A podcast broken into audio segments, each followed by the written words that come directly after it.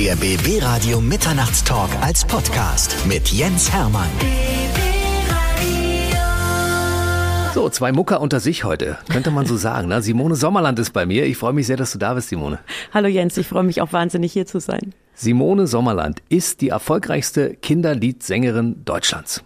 Und das wissen viele gar nicht. Und damit müssen wir jetzt aufhören. Ja? Wir wollen, dass es jetzt alle wissen dass es Simone ist, die aus den Kinderzimmern deutschlandweit hoch und runter schallt. Und die Musik, die du machst, ist die, die man wirklich auch den ganzen Tag hören kann, ohne dass es nervt.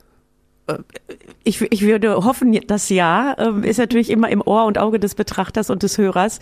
Ähm, manche Eltern äh, schreiben mir schon mal, Simone, wir lieben deine Stimme und deine Lieder wirklich sehr, aber echt hundertmal Aram Samsam ist wirklich krass.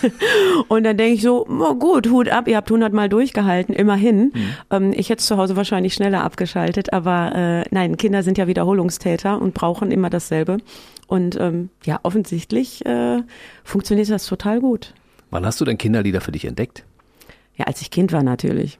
Aber so kind, meintest du das ja, nicht. Ne? So meinte ich das nicht. Ich, ich, meinte, wann hast du als Erwachsener entdeckt, dass man äh, mit Kinderliedern Kinder eine große Freude machen kann und auch den Eltern? Um, ähm, also das erste Mal Kinderlieder habe ich gesungen, da war ich, also professionell Kinderlieder gesungen, da war ich 17 Jahre alt, äh, da habe ich meine Stimme den Schlümpfen geliehen und da haben die Schlümpfe in Deutschland äh, Popsongs gesungen nämlich. Und die Schlümpfe, das waren wir zu dritt. Ähm, das war der Alex Klaus, der wohnt auch in derselben Stadt wie ich. Und äh, ja, das war ich als Schlumpfine.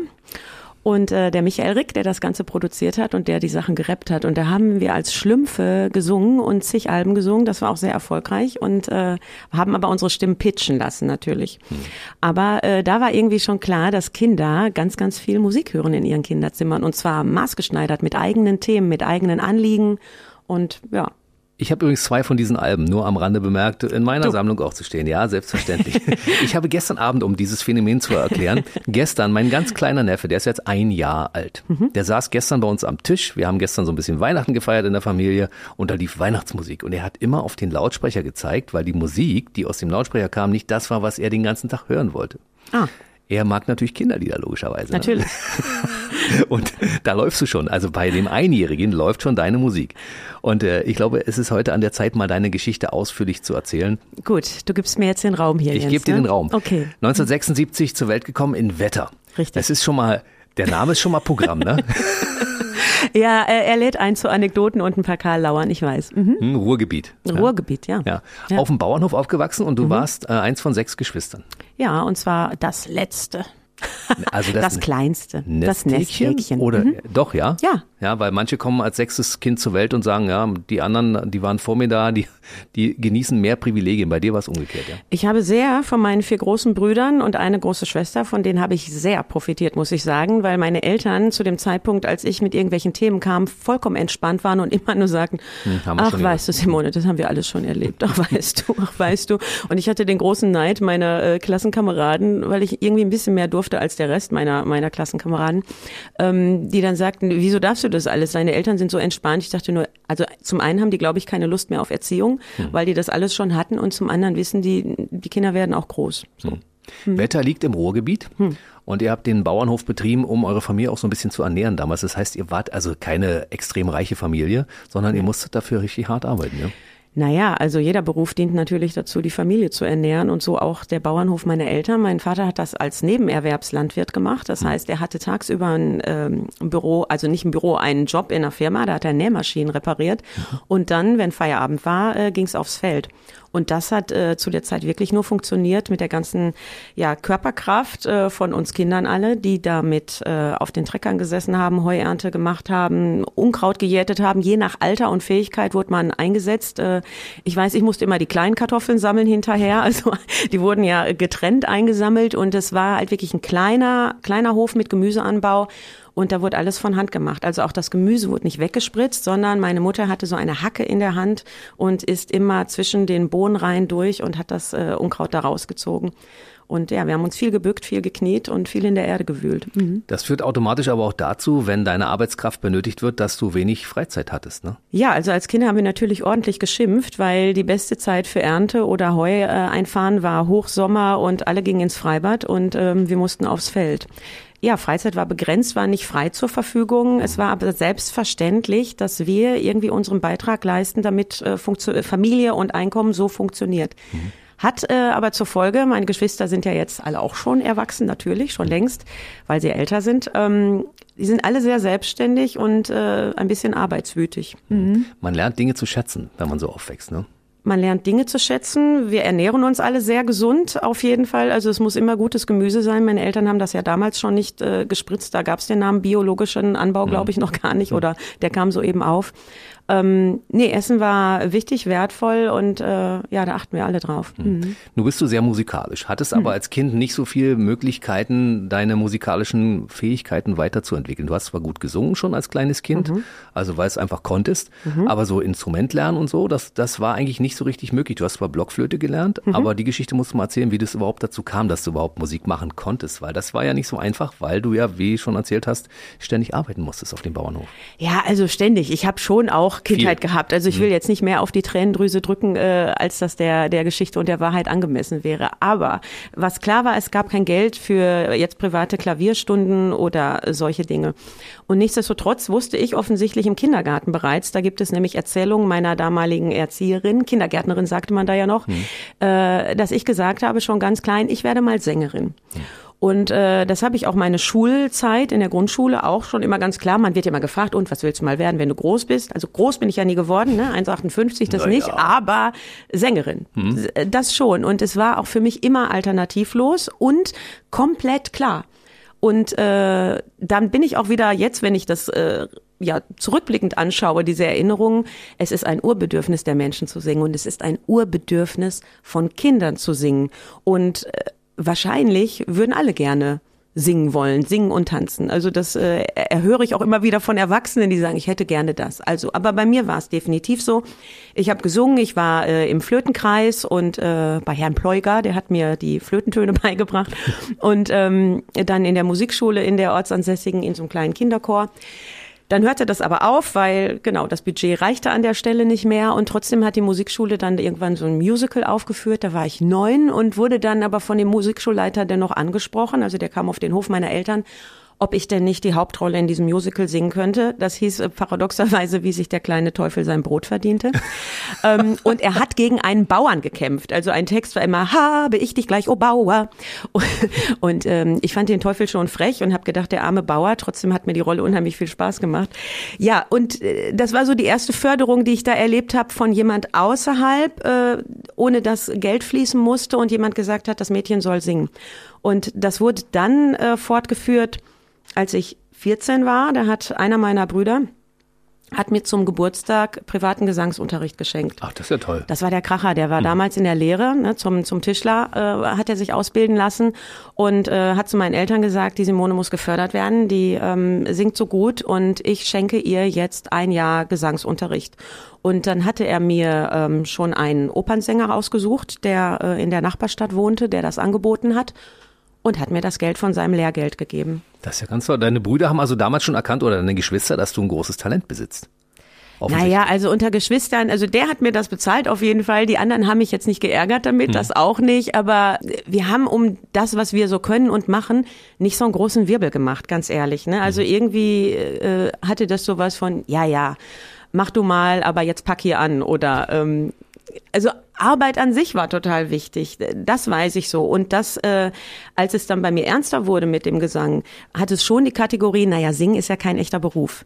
Definitiv nicht. Und äh, es ist ja eine brotlose Kunst, das sagte meine Mutter immer wieder. Du weißt ja, es ist eine brotlose Kunst. Und sie hatte dann zig Beispiele von Menschen, die so wie ich jetzt quasi mhm. im, im Radio saßen äh, und Interviews geführt haben, ähm, die ja schon davon gelebt haben, aber erzählt haben, wie schwierig dieser Weg doch ist und so mhm. weiter.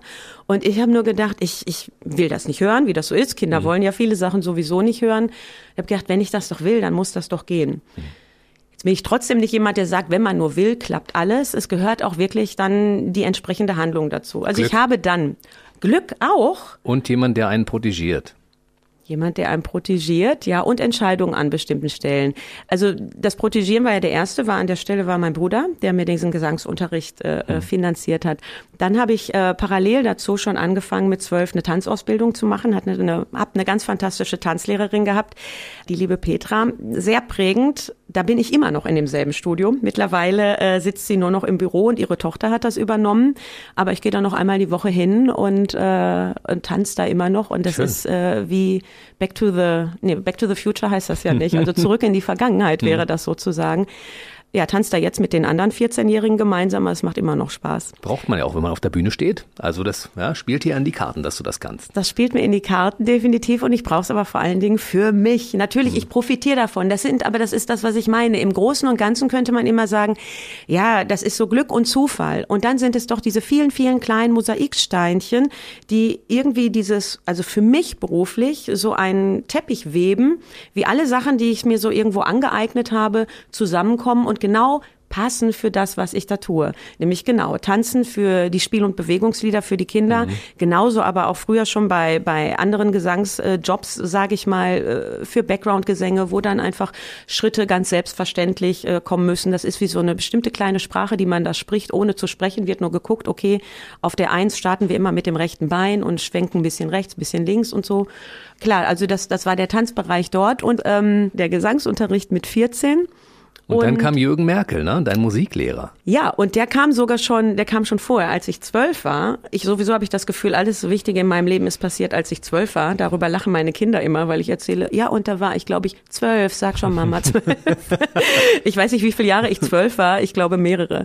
Jürgen Merkel, äh, mein wunderbarer Musiklehrer, der so ähm, erstmal, der hat Kante gezeigt, der war jemand, der war mit Leib und Seele war der Musiker und hat unterrichtet und der hatte unheimlich Spaß aus uns Schülern das rauszuholen. Und er hat, also heute, wenn ich mir äh, das Curriculum für Musikunterricht anschaue, denke ich, entweder hat er es komplett ignoriert oder es war ein anderes. Ich- glaube fast, er hat es ein, ein Stück weit ignoriert und gesagt, was soll ich dem beibringen, äh, wer da so und so Musik gemacht hat? Ich lasse die lieber selbst Musik machen. Und der wollte, dass wir als Klasse einen Song schreiben.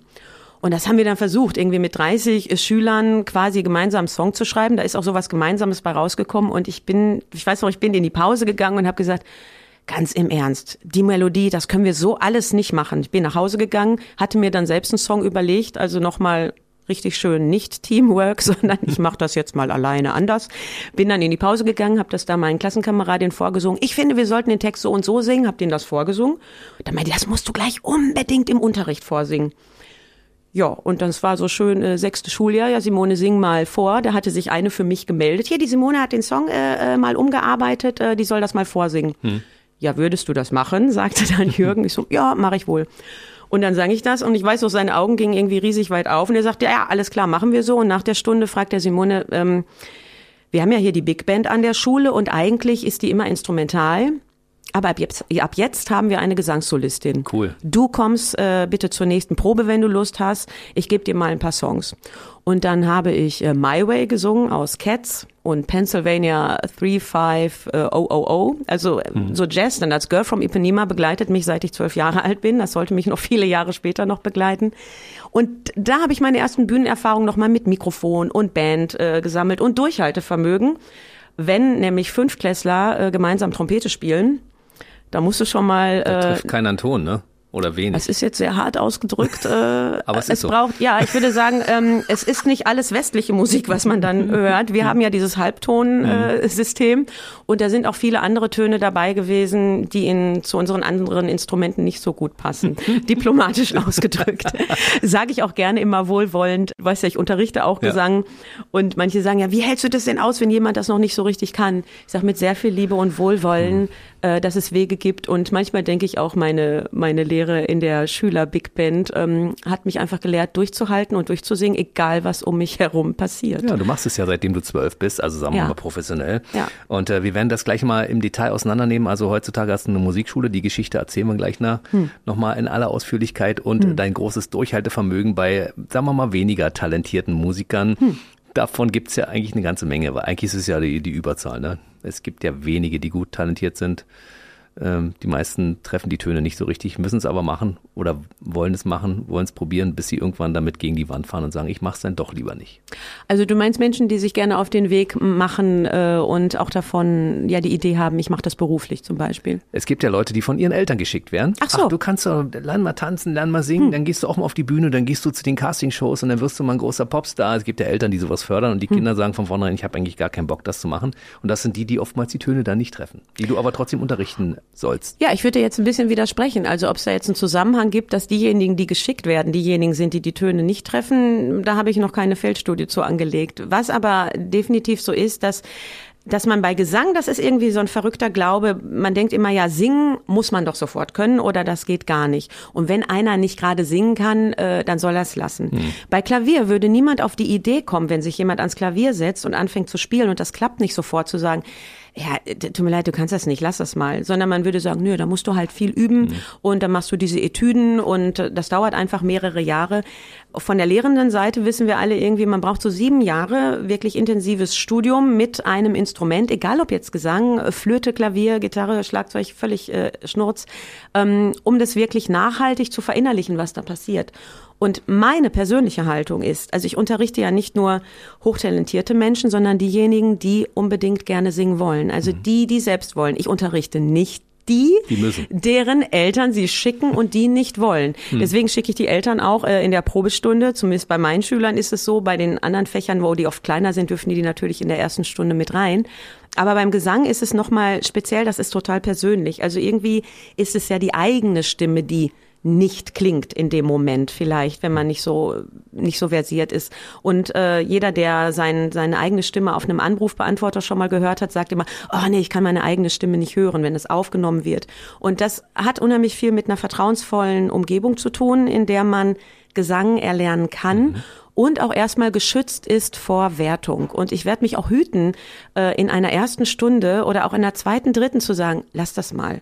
Das mache ich so oder so nicht, weil meine Meinung ist, Singen ist ein Urbedürfnis und das darf jeder. Und wo es hingeht im Endeffekt, das kann man ja einfach mal offen lassen. Aber wer zu mir kommt, der lernt singen. Mhm. Also ich unterrichte und ich bringe bei, Töne zu treffen. Ich bringe aber auch bei, äh, sich an sein Herz anzuknüpfen und äh, die Songs auszuwählen, die man gerne sagen möchte, das, was man mitteilen möchte. In der Regel schaue ich auch, wenn Schüler, Schülerin reinkommt, ähm, wir haben so einen kleinen, kleinen Talk miteinander, na, wie war's, wie geht's und so Persönlichkeit weiter. Persönlichkeit und so, ne? Persönlichkeit und Tagesstimmung. Ja, also ich kann das, die kommen rein und ich habe da einfach ein Gespür für, wie es denen geht. Ne? Ich schaue die aufmerksam an und äh, wähle im Kopf schon aus, welchen Song wir heute machen. Hm. Und ähm, die wählen natürlich auch selbst, klar, aber manchmal habe ich einfach das Gefühl, nee, jetzt gehen wir mit einem Song, entweder vertiefen wir dieses vielleicht traurige, nachdenkliche äh, Gefühl, in dem sich die Person befindet, oder wir suchen genau ein Gegenstück, weil ich denke, boah, aus diesem Loch holen wir dich jetzt mal raus und äh, wir singen mal übers Leben und äh, Text und Worte spielen eine unheimlich große Rolle. Die haben eine Wirkung. Und das ist ja das Schöne mit Gesang. Du erzählst eine Geschichte, du machst nicht einfach nur Töne. Mhm. Also man kann sagen, man kann virtuos singen lernen und Töne super zelebrieren. Das ist aber nicht mein Ansatz. Natürlich möchte ich, dass wenn auf der Bühne ich stehe, dass alles läuft und hoffentlich richtig ist. Aber ich erzähle eine Geschichte, ich interpretiere und gerade bei den Kinderliedern sowieso. Ähm, da gibt es dann Tanzbewegungen, die wir machen, aber natürlich auch Geschichten, die wir erzählen. Und auch wenn der Text manchmal noch so banal erscheint an der Stelle, im Studio und vielleicht ist das auch der Unterschied, den man hört, warum die Kinder es gerne hören. Wenn ich über den kleinen Igel äh, singe, der im Schnee oder im, im Laub nach äh, Schneckenwürmern und Insekten sucht, ähm, haltet mich für verrückt oder nicht. Ich bin dann der Igel. Also ich, ich, bin der Igel und hab Hunger und mir ist kalt und ich hoffe, ich finde dann, dann etwas zu fressen und freue mich, wenn die warme Sonne mich wieder weckt und und erzähle das in dem Moment. Und das ist, mhm. glaube ich, auch meine Idee, warum, warum ich Freude und Traurigkeit und äh, irgendwas mit in einer Geschichte höre. Ein mhm. guter Geschichtenerzähler nimmt die Erzähler mit und dann bist du in der Geschichte oder du überlegst dir technisch, wie mache ich das jetzt. Mhm. Aber ähm, wenn, wenn du authentisch in der Sache drin bist, dann, dann muss ich nicht viel überlegen. Das ist dein Geheimrezept. Deshalb nimmst du die Leute alle auch mit und dann entscheidet sich am Ende, wer hat das Talent, wer wird Solist und wer singt nur im Chor und kann sich zwischen anderen noch ein bisschen, äh, sagen wir mal, stützen lassen, falls es dafür nicht reicht. Aber auf jeden hm. Fall kriegen sie von dir eine Grundlage und ja. sie kriegen äh, eine solide Basis, mit der sie dann hinausgehen können in die Welt und Musik machen. Ja, in die Welt und die Welt ist ja überall. Die Welt mhm. kann auch zu Hause sein. Die Welt kann dann auch der Chor sein, in dem man dann sein Solo singt. Und die Welt kann auch sein, ich singe für mich äh, alleine und bin glücklich und zufrieden damit und äh, ja. habe eine Aufnahme, die ich toll finde. Oder die Welt kann auch sein, ich singe und während ich es tue, strömt etwas durch mich hindurch, das mich glücklicher macht äh, und ich gehe zufriedener nach dem Song durch die Welt, äh, als ich es vorher gemacht habe. Das geht auch bei Karaoke zum Beispiel. Wenn man auf jeden Fall. Herren, es gibt ja Leute, die sagen, Fall. ich singe jetzt mal ein paar Lieder Karaoke, ja. dann läuft das auf dem Bildschirm ab und dann singe ich einfach den Text mit, ja. weil ich den vielleicht nicht kenne und danach fühle ich mich gut. Absolut. Das kann Musik, ne? Abs absolut, absolut. Ich war, muss ich gestehen, äh, vor einer Woche, äh, man glaubt es kaum, das erste Mal in meinem Leben in einer Karaoke-Bar. Nein, und hast alle zu Boden gesungen wahrscheinlich, ne? ja, weil es kurz und klein gesungen. ähm, ne, meine große Tochter hatte sich das gewünscht und ähm, wir sollten alle mit und Ständchen singen. Und es war aber, für mich war es natürlich komplett klar, dass Menschen, die dann dort singen, dass die so richtig Bock haben und das mhm. machen. Und es war, äh, es war, für mir war es ein Fest, äh, das anzuschauen. Ähm, natürlich stimmte nicht jeder Ton, aber ich habe diese Menschenliebe und dieses Wohlwollen für alle Menschen, die singen. Und das dürfen die da machen, wie die wollen, wenn ich merke, die sind mit dem Herzen dabei. Und mir geht das Herz auf, wenn ich sehe, äh, die wollen das jetzt mhm. und, und die leben diesen Moment. Ich finde das großartig. Absolut. Ich finde das wirklich großartig. Und das kann Musik, das ist auch ein Grund, warum wir beide Mucker geworden sind. Mhm. Weißt du, du singst live, mhm. ich äh, spiele das nur ab als, als Radiomann oder DJ früher. Das heißt, Musik kann alles, ne? Das, ja. das ist toll. Wir ja. machen einen kleinen Switch zurück. Als du ja. 14, 15, 16 warst, mhm. in der Big Band gespielt hast, hm, hast du auch deine Persönlichkeit so ein bisschen entwickelt? Und zwar äh, aus, ah. aus, äh, aus, ich das? aus meiner Sicht bist du so ein bisschen Rebellin geworden, weil du bist mit 16 ausgezogen. Ne? Mhm. Hat, war das durch die Musik, weil du gesagt hast, deine Eltern wollen das und du möchtest was anderes? Also man wird, man wird nicht plötzlich Rebellin mit 16. Also ich bin als sechstes Kind äh, auf einem Bauernhof aufgewachsen mit vier großen Brüdern. Äh, ich glaube, ich war das von Anfang an. Mhm. Und äh, meine Schwester sagt das so, so schön, dass irgendwie ich, also meine Persönlichkeit von Anfang an klar war. Sie sagt, dass ich halt mit zwei Jahren in einen Raum gekommen bin und äh, irgendwie ich, ich bin nicht, hier, das, geht los. Ich bin hier, schaut mich an, ich habe was zu sagen, ich möchte nicht dies, ich möchte das. Und das, äh, das gar nicht äh, unverschämt fordern, sondern einfach mit einer gewissen äh, äh Selbstsicherheit mhm. äh, gemacht habe. Und ähm, ja, für mich, also es war irgendwie der Moment auszuziehen. Äh, ich könnte auch sagen, ja, vielleicht hätte ich da auch weiter wohnen können. Irgendwie war es der Zeitpunkt. Aber 16 ist früh, ne? Ja, ist früh. Aber selbstständig war ich vorher halt schon. Also das hat natürlich dieses Aufwachsen dort auf dem Bauernhof, hat das einfach schon mit sich gebracht, so dass ich mir das zugetraut habe und äh, meine Eltern haben das auch erlaubt. Allerdings musste ich mich selbst finanzieren. Das war irgendwie schon klar. Und wie also das? wenn du aussiehst, ja, ich äh, habe also das erste Jahr, als ich 16 war, da ähm, also ein bisschen Unterstützung gab gab es schon dazu, aber mhm. nicht, dass es gereicht hätte, auf gar keinen Fall. Äh, ich habe auf dem Wochenmarkt gearbeitet. Also meine Eltern hatten ja ohnehin äh, den Gemüsestand immer mhm. von ihren Produkten auf dem Wochenmarkt. Da habe ich, seit ich zwölf war, an einem fremden Stand mir quasi schon mein Taschengeld äh, dazu verdient, äh, weil die natürlich bezahlt haben. Ähm, und außerdem das ganze Jahr verkauft haben, noch äh, andere Dinge. Kleines, süßes, blondes Mädchen verkauft natürlich gut, ne? Hm. Nee, ich war, ich, ich, ich glaube, ich war nie die kleine, süße, also natürlich war ich blond, andere würden sagen, vielleicht auch süß dabei, aber ich war auch immer ein bisschen kess und vorlaut. Ähm, das ist vielleicht der Ruhrgebietssprössling, mhm. äh, äh, der da durch mich durchkommt, oder das jüngste von sechs Kindern mit vier großen Brüdern, weil die sind nicht immer zimperlich mit einem. Also da musste ich mich einfach auch behaupten und zu Hause ist auch jetzt noch, wenn wir alle zusammenkommen, das ist auch wieder wie die Reise Reise zurück, könnte man meinen. Eigentlich sind wir alle groß und könnten wir uns in Ruhe unterhalten über das, was so passiert. Aber da fangen Ärgereien und Käbeleien untereinander an. Äh, Immer noch. Ja, verrückterweise. Also man könnte es komplett lassen, aber wir haben auch ein bisschen Spaß daran, uns gegenseitig Aha. zu necken und zu gucken, was kann ich jetzt tun und sagen, bis der nächste hochgeht. Ne? Mhm. Und dann äh, regt man sich auch wieder ein bisschen ab. Und äh, ja, aber es ist schon so ein bisschen Ellbogen raus an der Stelle. Das hat mir gut getan. Das hat mir geholfen auch und das hat mir auch geholfen, auf diesem Wochenmarkt zu stehen. Und ich war es ja eh gewohnt, bei Kälte draußen zu arbeiten, gar keine Frage. So ne? wie jetzt auf einer Bühne, ja, kann auch kalt sein zwischendurch. Genau. Naja, dann äh, ziehe ich mir halt äh, meine warme Unterwäsche an, nicht wahr? Und habe gutes Schuhwerk dabei. Mhm. Und viele Sachen finden draußen statt bei jedem Wetter. Also mhm. bei meinen Eltern, klar, wenn du auf einem Bauernhof groß wirst, dann lebst du mit den Elementen. Dann heißt es auch, also meine Eltern hatten ihre Felder an den Ruhrauen und da war Hochwasser immer ein Riesenthema. Und dann mussten plötzlich, wenn die Ruhe über die Felder ging, war irgendwie klar, wir müssen schnell alles reinholen. Da mussten irgendwie noch Zäune abgebaut werden und, und, und. Und es war bitterkalt und es war vielleicht auch Schnee. Meine Eltern haben Tannenbäume verkauft. Das war auch draußen, auch im Winter. Da werden Hände, Füße kalt. Ähm, aber vielleicht leben wir auch mittlerweile ein bisschen äh, äh, verwöhnt, was Wärme und Komfort betrifft. Schlittenfahren ist auch draußen, Weihnachtsmarkt ist auch draußen. Also und ich finde ein Konzert, um die Jahreszeit draußen zu machen, mir hat das gestern unheimlich viel Spaß gemacht. Das hatte eine tolle Atmosphäre. Also mhm. ähm, klar, war das Wetter war kalt. Ich habe nicht gefroren. Ich habe getanzt, ich habe gehüpft, ich habe gesprungen. Und deine Gäste ähm, auch, die Kinder? Die haben auch, ja, also zu sagen, dass jetzt keiner an irgendeiner Stelle auch mal Kälte gefühlt hätte, wäre, glaube ich, äh, fern der Realität. Aber die Kinder waren in Schneeanzügen angezogen, völlig korrekt und, und sinnigerweise bei 0 Grad oder minus zwei hatten wir sogar.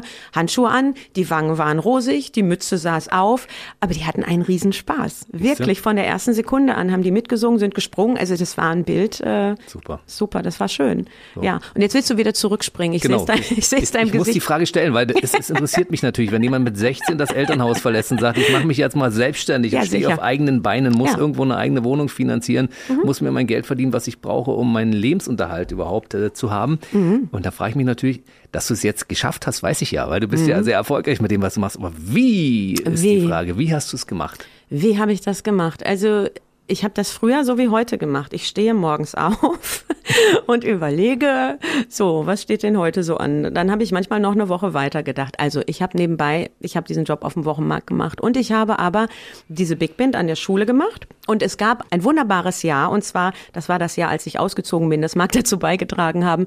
Da haben wir Hair aufgeführt. Musical. Was ja, mhm. das Musical, ein sehr rebellisches äh, Musical um, um Liebe und äh, für Frieden natürlich.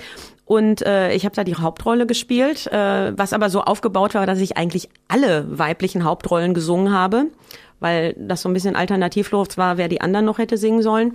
Und wir hatten den Chor und die Big Band, die das gemacht hat. Und dort, ähm, das war ein Riesenerfolg, also für so eine Schulaufführung.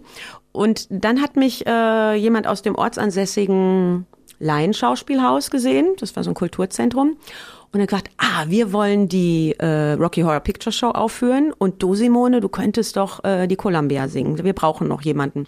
Und dann habe ich wieder so was ganz Kleines äh, in so einem Kulturzentrum habe ich das gemacht. Ich konnte ja auch steppen. Columbia muss ja steppen mhm. äh, in der Rocky Horror Picture Show. Das habe ich dann auch gemacht. Habe dazu gesungen, äh, habe auch noch die Choreografie für für das Ensemble da gemacht. Das heißt, es gab ein bisschen Geld zwischendurch, ja? Absolut. Dafür Toll. gab's dafür gab's Geld. Und ich habe auch, das habe ich ja ganz vergessen, äh, diese andere Fähigkeit, äh, mit Kindern und Jugendlichen zu arbeiten.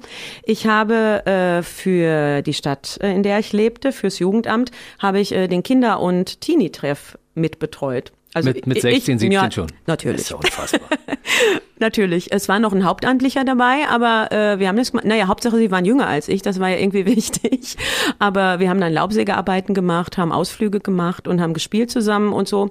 Genau, ich habe die betreut. Ich habe auch so Ferienfreizeiten mit begleitet, als äh, damals nannte man das so Hilfsbetreuerin. Ähm, Teamerin würde man heute wahrscheinlich sagen. Da sind wir in Urlaub gefahren und ich habe so ja Ferienspaß mit Kindern mhm. gemacht.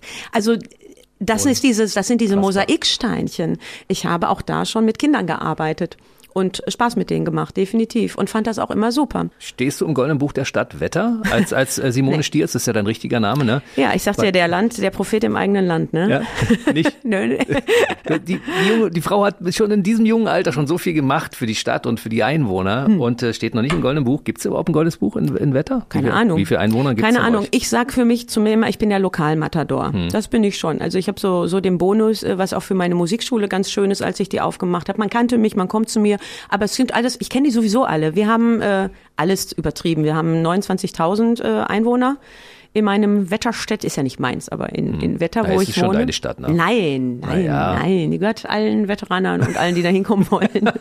und so äh, ist auch gar nicht so spektakulär da. Also ich wohne da, ich wohne halt schon immer, habe zwischendurch mal ein bisschen woanders gewohnt, aber da ist halt mein Zuhause dort, ne? Mit 17 die erste CD. Ja, ich will dir aber noch sagen, wie ich zu dieser CD hingekommen Ja. bin. Du bist hartnäckig, ist auch richtig so, sonst verfranz ich mich. So also, wollen wir das. So wollen wir das. Ich habe diese Rocky Horror Picture Show gesungen. Und man könnte sagen, ja, ja, kleines popeliges äh, äh, Kulturzentrum, aber da gehen halt Menschen hin, um sich das anzugucken. Und da war ein Mensch, äh, das war der liebe Alex Klaus, das war der Schlagzeuger und auch Sänger von den, ha, das weißt du jetzt noch nicht, von den Strandjungs. Ah. Die haben damals die Beach Boys äh, Nee, gecovert ja, auf ja. Deutsch, Surfen auf dem Baggersee, was war, ja, war doch echt auch erfolgreich. Also der war Profimusiker. In Wetter wohnen übrigens unheimlich viele Profimusiker unter uns.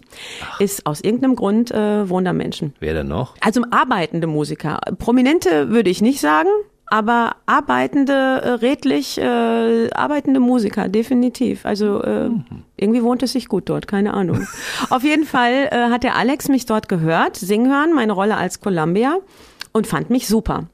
Und der hatte zu dem Zeitpunkt von dem Produzenten der Schlümpfe, die da irgendwie als Produktion anstanden, hatte der die Aufgabe, dass der noch eine Sängerin findet für diese ganzen weiblichen Parts für, äh, aus den Songs, die dann halt Schlumpfine singen sollte, aber das waren ja Pop-Songs, die auf Schlümpfe umgetextet wurden. Und der hat mich gesehen und dann rief der mich an. Ja, hallo, mein Name ist äh, Alex Klaus. Du kennst mich nicht, aber ich habe dich gesehen in der Rocky Horror Picture Show und ich hätte da, ich fand dich super und ich hätte so einen Studiojob für dich. Also wir würden drei Tage in ein Hotel nach Holland fahren und singen dort Schlümpfe auf. Äh, du kriegst da ordentlich Gage und äh, was sagst du, fährst du mit? So, was sagst du damit? Klar, mit einem fremden Mann in ein Hotel nach Holland fahren. Hätte Der könnte dir, ich bin, gesagt, na klar, komme ich mit. ja, du hast doch keine vier großen Brüder, die, die, die, die dir beigebracht haben, wie du dich benehmen sollst. Nee, also ich war da erstmal sehr zögerlich. Tatsächlich kannte der aber einen meiner anderen älteren Brüder und den Joker hat er direkt reingebracht, weil er mein Zögern gehört hat und ich so, äh, äh, also zum einen, ich hatte überhaupt keine Studioerfahrung. Ähm, natürlich habe ich sofort äh, äh, gedacht, ja, will ich machen, aber ich war auch in Sorge, ob das alles seriös ist, wie man so schön sagt. Ne? Also es war mir schon wichtig, dass das ordentlich ist. Dann sagte er, ja, du kannst äh, deinen Bruder ruhig anrufen und über mich ausfragen. Äh, der hat mir schon gesagt, äh, ich muss auf dich aufpassen und so. Aber ich würde dich gern mitnehmen, weil warum soll man nicht einer jungen Sängerin mal eine Chance geben? Das machen immer sonst so alte Hasen. Mach du das doch mal und steig in das Business ein. Ja, und dann sind wir nach Holland gefahren und haben das gemacht. Er hat mit mir geübt. Ich habe eine Kassette bekommen mit den Liedern. Also Kassette sind diese, ne? Ja. Die, diese Ich bin in einem Kästchen. Zeitalter aufgewachsen, in der es Kassetten gab. Ja, und äh, da musste ich dann auch vor allen Dingen viele, viele Zweitstimmen, Drittstimmen raushören. Ähm, er war da total versiert, weil natürlich die Strandjungs vielstimmigen Gesang gemacht haben. Beach Boys war ja mehrstimmig, vierstimmen und so weiter. Und ähm, das habe ich da im Studio wirklich gelernt. Also ich habe mit 17 so viele Tracks äh, gesungen. Äh, äh, schöne Anekdote. Ähm, ich wollte natürlich total schick sein und alle so ein bisschen beeindrucken. Und aus meinem, meinem Hippie-Gefühl, ich kam ja gerade aus dieser Hair-Produktion raus und war in diesem Jahr alle zusammen und Liebe und, und so. Und hatte so ein Fußkettchen um. Ich weiß nicht, ob du schon mal mit einem kleinen Klimper-Fußkettchen im, im Gesangsstudio gestanden hast und dann den Takt Trage getreten sowas hast. selten, ehrlich gesagt. Okay, also da hieß es ziemlich schnell, wer klimpert denn da so im Studio? Und, äh, und dann guckte der Alex runter, Simone, du hast ein Fußkettchen an, ist das dein Ernst? Und ich so, oh, oh geht das nicht? Und äh, hab das dann abgemacht. Also war wahnsinnig aufgeregt, äh, hab dann damals den äh, stumpfen Cowboy Joe gesungen. Das war definitiv äh, der, der erste Song, der da mit bei war. Und diese Single ist dann auch krass Gold geworden sofort. Also Die habe das, ich übrigens auch. ja. Ich bin der Der Schlumpf, Schlumpf Cowboy Joe. Man kennt mich im Schlumpf Saloon. genau. Es gibt Dinge, die speichert das Hirn ab. Ist und, komisch, äh, ne? Ja, und dann frage ich mich bei anderen Sachen, warum habe ich im Supermarkt vergessen, was ich kaufen wollte? Und weiß das noch. Ja, und dann habe ich äh, viele, viele Jahre lang äh, Schlümpfe gesungen. Es gaben nämlich äh, ganz viele Platten. Ich glaube, 15, 16 Alben haben wir da auch gemacht. Krass. Und eine goldene dabei, ne? Und mehrere goldene sogar, ne? So Doppelplatin. Ich untertreibe hier wieder. Ja, Doppelplatz. Ich gebe mal volle Kanne an. Nein, das sind so Sachen, äh, ähm, die habe ich damals, die habe ich alle nicht verstanden.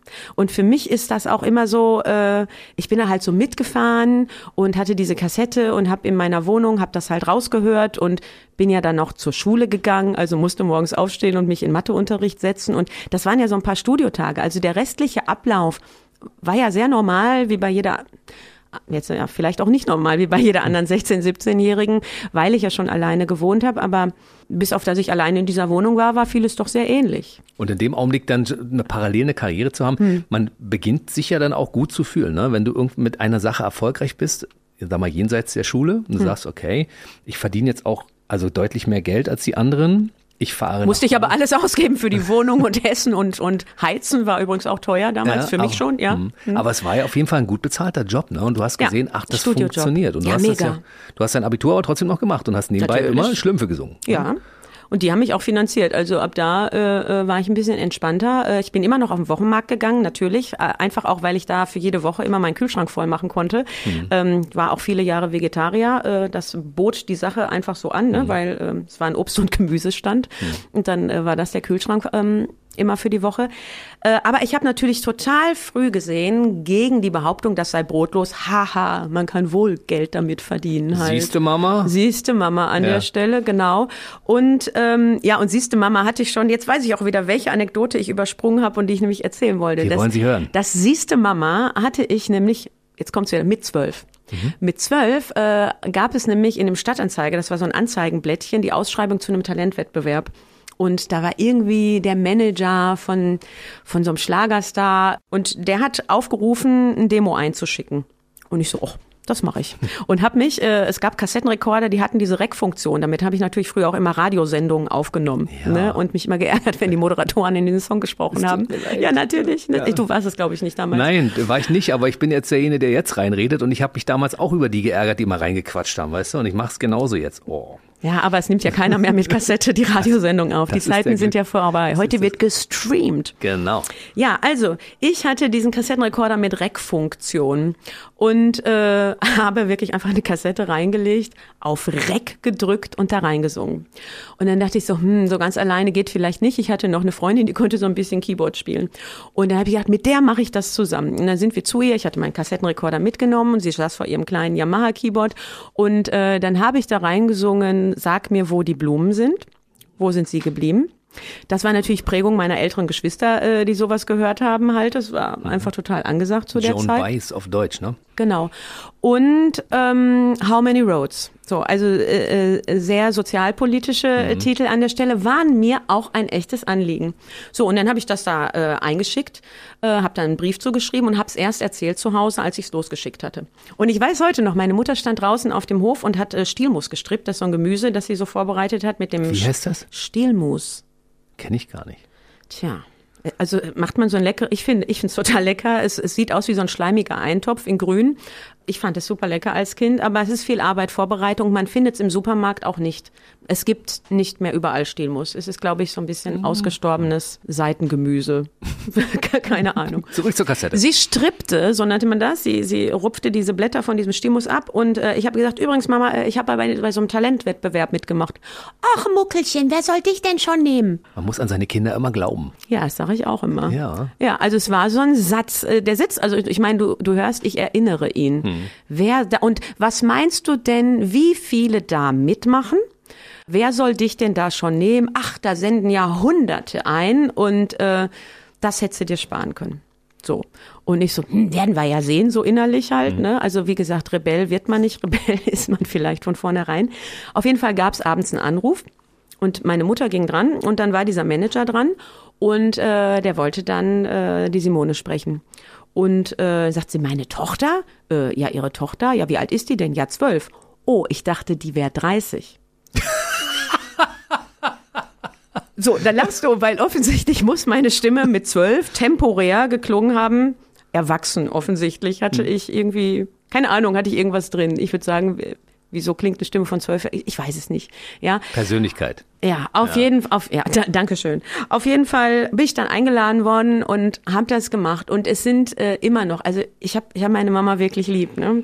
Was aber dazu kommt, sie erzählt mir auch heute immer noch, wenn ich irgendwas von meinem Beruf erzähle, es ist für sie, glaube ich, einfach sehr abstrakt, was ich tue. Sie erzählt mir immer Beispiele aus dem Fernsehen, von Künstlern, die im Fernsehen stattfinden. Also das sind irgendwie so diese echten Künstler. Jetzt so langsam glaubt sie, dass ich es doch geschafft habe, weil sie merkt, dass ich seit vielen Jahren davon leben kann. Aber Oh es ist für sie, glaube ich, immer noch nicht greifbar, was ich tue. Sie fragt mich auch an manchen Tagen, und arbeitest du heute oder hast du kein Konzert? Und dann sage ich immer, ich arbeite übrigens auch, wenn ich auch nicht auf der Bühne stehe. Und äh, ich arbeite eigentlich jeden Tag, weil es gibt immer irgendwas zu tun. Aber das ist meine, meine äh, Zwischenanekdote, äh, etwas dazwischen gemacht zu haben. Lass mich etwas zu deiner Mama sagen. Ja. Lie- Liebe Mama Alma, Helene Fischer war mit ihrem Best-of-Album bislang diejenige Künstlerin, die sich mit sagenhaften 357 Wochen am längsten in den offiziellen deutschen Albumcharts behaupten konnte. So wurde sie 2021 von der CD die besten 30 Spiel- und Bewegungslieder überholt. Simone Sommerland, übrigens deine Tochter, und die Kita-Frösche, mhm. 358 Mal in den Top 100 Charts, 13 Chartalben. Simone Sommerland ist damit die große Unbekannte in unserer bunten Medienwelt. Mhm. Liebe Mama Alma, das ist deine Tochter. Sie ist sehr, sehr erfolgreich, ja, und sie ist eine tolle äh, Musikerin und Sängerin. Das möchte ich an dieser Stelle ganz kurz mal erwähnen. Äh, ich habe es jetzt abgelesen, das stand darin. Ich habe gedacht, mittlerweile, das ist ja auch schon ein bisschen her, der Text hier, ne? Der stand ja schon, also es war von, von 21, wahrscheinlich ist das mittlerweile schon das ist komplett überholt. Da sind wahrscheinlich äh, 420 Wochen oder keine Ahnung. Unheimlich, unheimlich viel mehr mit dazugekommen, ja, tatsächlich. Dieses Album, dieses erste, ähm, das ist ein Phänomen. Also, das ist ein Hit-Album. Hm. Also, das hat so äh, äh unspektakulär angefangen, das hm. einfach zu machen. Und wie so, wie Schritt für Schritt. Also dann gibt so eins das andere. Ne? Also ich habe Schlümpfe gemacht und dann habe ich ja viele Jahre, ähm, also nach der Schule direkt auch äh, in Bands gespielt und Konzerte gemacht.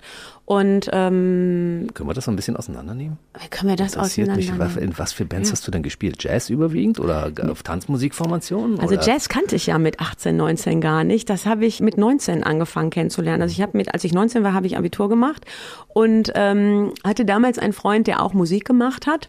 Und äh, mit dem haben wir eigene Musik gemacht. Das waren so Soul, Soul-Titel, mhm. also einfach in dem Proberaum proben, üben und in kleinen Locations auftreten.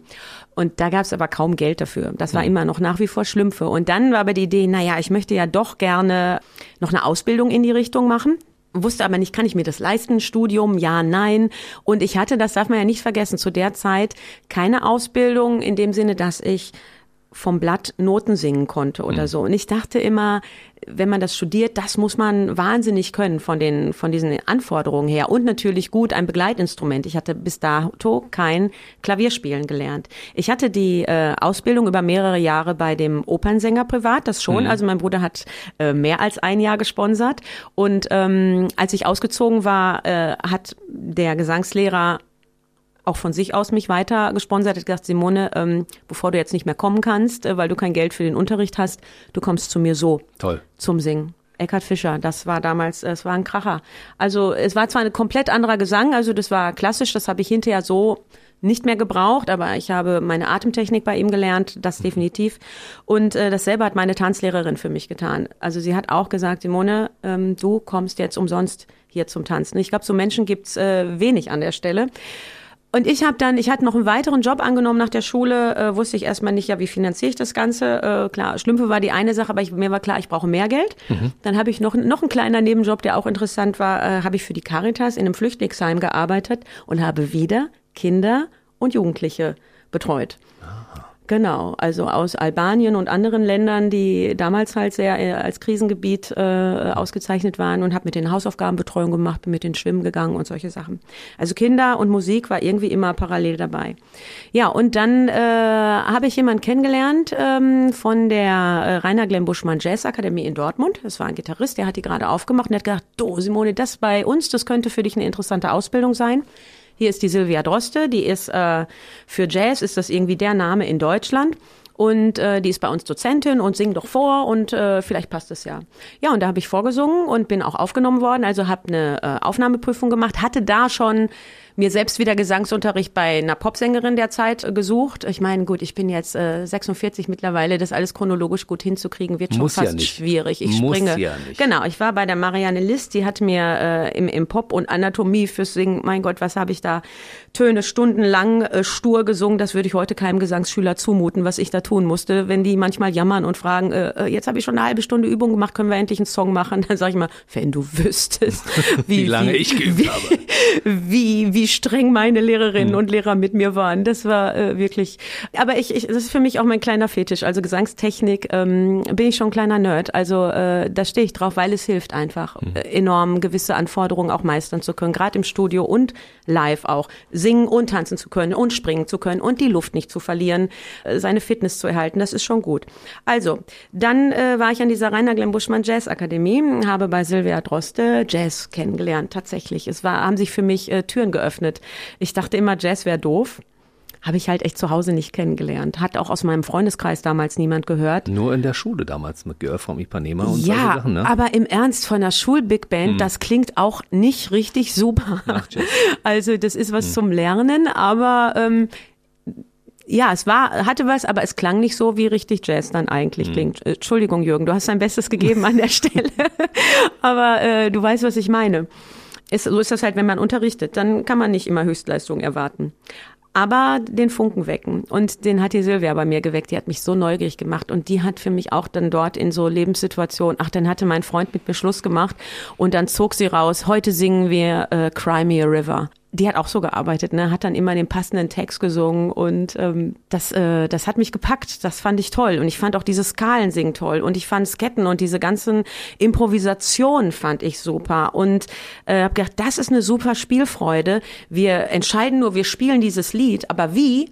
Das sprechen wir vorher mal überhaupt nicht ab. Mal gucken, sondern, wo wir ankommen. Ja? Und das hat so äh, die Idee von Musik spielen. Also mhm. wirklich spielen, wie Kinder. Da, schätze ich mich ja glücklich nach wie vor, weil, weil, ich, weil ich spielen darf. Ja, das mhm. ist äh, äh ja, das hat Elton John früher auch immer gemacht. Er hat mit seiner Band einfach angefangen, irgendwie, die haben je, bei jedem Konzert haben die die Lieder anders gespielt. Haben wir geguckt, mal, wo, wo geht's heute hin? Genau. Und hatten so eine Spielfreude entdeckt äh, dabei und die weiterentwickelt. Und Absolut. wenn jemand irgendwie nach Standard gespielt hat, das fanden die irgendwie alle gar nicht so totlangweilig, schön. Ja, totlangweilig, totlangweilig. Äh, hat mir auch in, in den Coverbands, in denen ich gesungen habe, war diese Einstellung, die ich dazu hatte, nicht immer so angesagt. Da wollte man manchmal, dass ich bitte exakt hm, genauso hm. singe, wie das war. Und dann auch jemand sagte, ja, aber das Phil kommt an die und die Stelle. Und ich so, oh, ist das langweilig. Wieso? Wir könnten es doch auch anders machen. Da bin ich auch nach wie vor ein Anarchist. Also ich habe die Songs mhm. oft sehr woanders hingeleitet und dann lieber mit dem Publikum noch ein Part gemacht und jetzt singen wir das nochmal. Und dann gibt's ja so kleine Geheimzeichen auf der Bühne, mhm. wo man nochmal einen Finger hebt und ein bisschen dreht, wo dann für die Band, die muss dann leider folgen, ähm, dann sie den Ref einfach nochmal spielen. Ja, die, diese Zeit an, an dieser Jazzakademie, äh, da habe ich dann halt auch äh, endlich Klavier spielen gelernt und auch Noten gelernt und vom Blatt singen gelernt. Ähm, das kann man also Leute, ihr müsst es nicht alles von Kindesbein an lernen. Man kann das auch nachträglich machen und man kann sehr gut nach Gehör ganz viel lernen. Ne? Also zweit, dritt, viert, fünft Stimmen singen. Das habe ich gelernt bei den Schlümpfen im Studio und über den Alex, äh, da über jeden Quatsch immer noch eine andere Stimme zu singen. Aber es ist auch toll, wenn man es hinterher, wenn man die Sprache dazu lernt und äh, das auch lesen kann. Das kann Zeit ersparen. Mhm. Je nachdem, also ist so beides. Jeder hat da vielleicht auch einen anderen Zugang. Ja, cool. ich würde nie das eine verteufeln und das andere. Jedenfalls saßen wir dann da zusammen und da war dann auch so ein Dezent äh, für Klavier. Und mit dem habe ich auf einer Party geplaudert und äh, ja, was machst du denn sonst so und so? Und sagte, ich habe dich ja gehört in den Sessions und ich war auch da, du würdest vielleicht sagen Rebell, ich war nicht typisch im Jazz, ne? Ich hatte sehr viel Druck und Power und Spiel und Tanzfreude. Also ich habe auch bei den Jazzproben bei Night and Day äh, äh, durch den Proberaum getanzt dabei. Sehr zur Erheiterung der anderen. Also es war nie komisch, sondern man sagte, Simone singt mit jeder Faser. Ja, also mhm. das ist auch so. Ich stehe nicht still, ich muss mich bewegen. Das geht immer in den Körper und in die Stimme. Ich weiß, ist heute auch noch so. Das ist heute auch noch so. Und der sagte dann, du, ich bin äh, Dozent an, an der ähm, an der Hochschule in Hamburg in Harvestehude und da gibt's diesen Popkurs unmöglicher Name, ich weiß, aber äh, er heißt immer noch so. Äh, also man lernt dort Popmusik machen. An der Stelle gab es damals zu der Zeit kaum in Deutschland. Jetzt gibt's ja Mannheim als große Akademie und viele andere Orte, wo man auch äh, Popgesang äh, studieren hm. kann. Da war das nicht breit aufgestellt. Da gab's halt diesen Kontaktstudiengang für Popularmusik, so heißt es seriös, mhm. aber kurz halt Popkurs. Und äh, da konnte man sich auch bewerben. Und da habe ich gedacht, ja, sagt er, mach das parallel. Und dann habe ich mich parallel zu dieser äh, Jazz-Ausbildung, habe ich mich in Hamburg beworben, musste dann ein eigenes Demo hinschicken mit eigenen Songs. Habe das auch gemacht, bin dann zum Casting eingeladen worden. Also da wurde so vorher so ausgesiebt und äh, dann stand ich auf dieser Bühne und die ganzen Dozenten vor mir. Und dann haben die mich genommen Und dann habe ich diesen äh, Kontaktstudiengang für Popularmusik gemacht. Und es ist das, was es ist. Also es ist ein Kontaktstudiengang. Er dient dem Netzwerken, würde man heute ja, sagen. Network. Ja, da hieß es Kontaktstudiengang. So ganz einfach. Ja. Und was daraus geworden ist? Ich meine, du warst dann mit, mit großen Künstlern dieser Welt unterwegs und hast äh, bei Johnny Logan hast du gesungen zum Das Beispiel. auch, ja. Da, da habe ich erstmal der Vocal Coach, der da war, das war die Jane Comerford und die Karin Plog. Zwei, also die eine für die Technik, die andere für Mhm. für Bühne und Fame, keine Ahnung, so ein bisschen so. Mhm. Vielleicht tue ich ihn Unrecht, aber und Jane Comerford ist die Sängerin von Texas Lightning, also die für Deutschland ja auch mal beim Grand Eurovision, Prix. genau, mhm. Grand Prix war und die hatte mich gehört und sie war auch Vocal Coach von äh, Jasmin Wagner, also Blümchen, Blümchen damals. Mhm. Blümchen war äh, war total äh, angesagt zu der Zeit. Das waren 90er waren das, mhm, ne? War auch 98. schon mal hier. Ja, super Mensch. Also ja. Jasmin ist, ist auch ein Herzensmensch, definitiv. Und ja, und es wurde jemand gesucht, der die ganzen Backings mit übernimmt. Und sie sagte, du bist doch vom Tub, du könntest das doch machen hier irgendwie so jung und queerlich und alles mit. Die hat mich da so drin gesehen. Äh, was sie da gar nicht wusste, ist, dass ich eigentlich alle Hits von, von Jasmin, von Blümchen zu der Zeit schon als Schlumpfine gecovert hatte. Also ich kannte die Titel alle und habe sie alle schon gesungen und zwar alle Stimmen auch wieder äh, gepitcht an der Stelle halt. Aber ich kannte die Titel und dann hat sie mich zur Plattenfirma zum Casting geschickt. Und ich weiß noch, wir haben den Abend vorher, wir haben auf der Schanze gefeiert. Also so junge Musikstudenten mhm. äh, gehen ja dann auch gerne feiern. Naja, und jedenfalls ich war artig, keine Frage, war mir immer klar, der war der Zusammenhang zwischen einem Bier und meiner Stimme, das geht irgendwie gar nicht. Also was auch immer heißt, du siehst mich immer Kaffee und Wasser trinken ja. und das mein ganzes Leben, weil ich allzeit bereit sein will, den nächsten Ton zu singen. Ja, dann bin ich zu diesem Casting am nächsten Morgen gegangen und äh, der Gianni, der mich dann in die Gesangskabine reingeholt hat, äh, hat dann ein paar Tracks angemacht und ich konnte das alles direkt singen. Da ich da auch schon gecovert hatte, war ich auch sehr gut so in Stimmimitation, das nachzumachen und äh, äh, passte irgendwie, also ich hatte den Job innerhalb von fünf Minuten. Ähm, war dann klar, jetzt gehe ich auf Deutschland-Tour mit Blümchen. Ihr Album äh, Nur geträumt ist hm. damals zack auf Platz eins eingestiegen. Also das war das war eine tolle Zeit. Äh, dann gab's so Crewbus und und Künstlerbus. Ich habe viel in dem Crewbus verbracht, weil ich mich keine Ahnung. Also ähm, ich habe mich nicht immer so den Künstlern zugehörig gefühlt, sondern eher dem arbeitenden Volk. Vielleicht Siehste, ist das, das ist deine Historie. Das ja, ist meine Historie. Mhm. Manche würden auch sagen, ich habe einen Schaden, weil ich äh, viele Sachen immer meinen, selbst zu machen. Gestern hat man mir beim Konzert hier in Berlin andauernd irgendwelche Kartons abgenommen, weil man sagte, Simone, das äh, brauchst du doch nicht selbst zu tragen. Und ich dachte immer, ja, aber ich kann es tragen, mal im Ernst. Also warum sollst du das jetzt tragen, wenn? Nein, nein, nein, geh in die Garderobe. Und Eine sehr bescheidene Künstlerin. Ja, weiß ich nicht. Vielleicht auch einfach normal. Also ähm, auf jeden Fall fand ich es dann eher komisch, wo ich dachte, da muss ich auch mal gucken, wenn mir dann jemand sagt, geh in die Garderobe. Da geht der Rebell wieder an, weil ich denke, pff, hast du mir gar nichts zu sagen. Hm. Vielleicht möchte ich gar nicht in die genau, Garderobe ich trage jetzt den Karton dahin. Ja, fertig. Mir doch egal. So. ja, ich habe auch so ein bisschen so einen kleinen äh, äh, Kontrollwahn wäre böse ausgedrückt ähm, oder oder es klingt so so nerdig an der Stelle. Äh, ich denke die Sachen gerne auch äh, zu Ende durch. Und ich bin natürlich für vieles in meinem Leben, das ist jetzt, glaube ich, durchgekommen, selbstverantwortlich gewesen, Dinge zu entscheiden, Dinge zu tun, Dinge zu machen. Und das bin ich einfach gewöhnt. Naja, und das war die Zeit, äh, äh wir haben die großen Festivals gespielt mit DJ Bobo, Scooter war dabei, ähm, Mr. President und so. Oh, schöne 90er-Mucke, das war geil. Volle mhm. Kanne, ne? Ja. Also Euro, Eurodance und so. Mhm. Ja, und ich war 20 zu dem Zeitpunkt und war aber ja so man muss ja in Ruhe singen und alles so richtig. Und also ich komme vom Land einfach, ganz ehrlich. Ne, und bin dann so durch die Großstadt. Ich weiß, da bin ich zu der Zeit auch das erste Mal in Berlin gewesen und habe gedacht, meine Güte, ist das groß. Hier ist irgendwie von allem zu viel. Das ist ja nicht ganz artgerecht für Menschen. Zu viel Autos, zu viel Häuser, zu viel Menschen, zu viel Krach, zu viel Abgase. Dann war ich wieder froh, wenn ich in der Natur war und so. Und äh, ich war noch nie so oft in Berlin wie 2022, wie dieses Jahr. So langsam mag ich die Stadt. Ja, ähm, mittlerweile relativiert sich das auch so ein bisschen. Ne? Obwohl es sind mehr Menschen geworden und mehr ja, Autos. Ja, aber auch in Wetter sind ja ein paar mehr geworden, weißt du? Ja, vielleicht. vielleicht. Vielleicht. Also äh, es gibt keine Häuser mehr zu kaufen zum Beispiel. Siehste? Also ist alles voll. Siehste? Ist alles voll schon, auf jeden Fall. Ja, und dann äh, kam ich zurück von der Blümchentor und ähm, irgendwie äh, war ich so richtig im Arbeiten, auch da so in diesem Crewleben und als Sängerin angekommen, dass es sich total, genau, ich hatte diesen Kontaktstudiengang, ich war überall dann äh, beurlaubt worden an der, an der Jazzakademie auch um diese Sachen machen zu können, was ja auch sinnig ist, wenn mhm. jemand den Job lernen will und schon machen kann. Also warum nicht? Und ganz ehrlich, ich kam irgendwie gefühlt nach einem halben Jahr zurück und die haben immer noch Night and Day geprobt. Keine Entwicklung. Für mich, wenn ich das so vermessen sage, irgendwie an der Stelle, habe ich gedacht, ey, das kann ich jetzt nicht einfach weitermachen. Hm. Das war komisch, hm. ja. Da ist auch damals danach, also ich hatte nach der Tour keinen Freund mehr irgendwie, also der, der hat nicht so lange gewartet, bis ich wiederkam. Man Passiert. entwickelt sich auch, es passieren auch Dinge. Äh, auf Tour ist man irgendwie auch ein bisschen anderer Mensch. Das ist so wie ewige Klassenfahrt, keine. Ahnung. Es war aber auch völlig in Ordnung. Ich bin dann wieder alleine gezogen und äh, genau zurück nach Wetter. Also der Exkurs, dass ich kurz woanders gewohnt habe, ist jetzt ausgelassen und übersprungen. Und ähm, ja, irgendwie war klar, ich, ich kann jetzt nicht weiter mit dieser Jazz-Ausbildung machen. Das war super. Ich habe die äh, Silvia immer noch ausge ausgesucht für Gesangsunterricht, das schon und hatte aber dann parallel schon angefangen, ich möchte auch unterrichten. Dann hast du schon die Musikschule gegründet zu der Zeit? Nö, dann habe ich erstmal Privatunterricht gegeben. Also Gesangsunterricht ah. kann man ja super spitzenmäßig nebenbei machen. Und ich habe äh, in Coverbands gesungen. Mhm. Äh, das war lukrativ. Ich, man könnte jetzt denken, jetzt warst du irgendwie ja mit Blümchen auf Tour, warum hast du nicht in der Schiene weitergemacht? Also es gab die Idee, durchaus so einen Popsong zu produzieren, der wurde mhm. auch gemacht. Und dann gab es aber so eine Vorstellung, die nicht zu mir gepasst hat. Also ich sollte singen, war auch so, habe ich auch eingesungen. Das war auch so ein Euro 90er-Song. Und dann sollte ich noch äh, so zwei Rapper mit an die Seite kriegen und ähm, ich habe kein Auge mehr zugetan. Irgendwie sah ich mich im Bikini und Hotpants, was so in den 90ern mhm. irgendwie so angesagt war und in hohen Stiefeln und habe gedacht, das bin ich nicht. Das kann ich nicht, das bin ich nicht. Ich bleib auch total gerne angezogen auf der Bühne.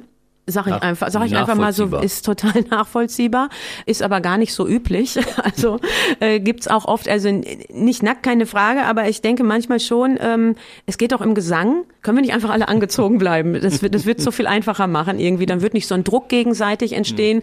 Dann würde die Jugend auch nicht denken, äh, jetzt, boah, jetzt komme ich voll konservativ rüber. Aber bin ich an der Stelle auch, dass ich denke, nee, es geht ja um Gesang und hört doch hin und natürlich soll sich jemand präsentieren und jeder überlegt sich ein bisschen, wie sehe ich aus. Also hinter jedem Styling steckt ja auch eine Idee und ein persönlicher Ausdruck. Aber in der Popbranche war zu der Zeit doch echt viel Haut und viel Plastik mhm. angesagt. Mehr, mehr so. Sex als Musik. Ne? Ja, und äh, ich habe mich da einfach nicht bei wohlgefühlt bei dem mhm. Gedanken und hatte Gott sei Dank war der Produzent äh, äh, total verständnisvoll. Der hatte das auch schon gemerkt. Wir hatten zwar das Ding schon äh, auf Platte, kann man nicht sagen. Das war ja mit Bandmaschine zu mhm. der Zeit noch aufgenommen, diese 24-Spur-Geräte, mhm. die so langsam abrollen. Aber wir haben es dann eingestampft. Wir haben es einfach nicht gemacht und ich habe mich entschieden, nee, ich bin nicht so weit, diesen Tour-Hype so weiterzumachen.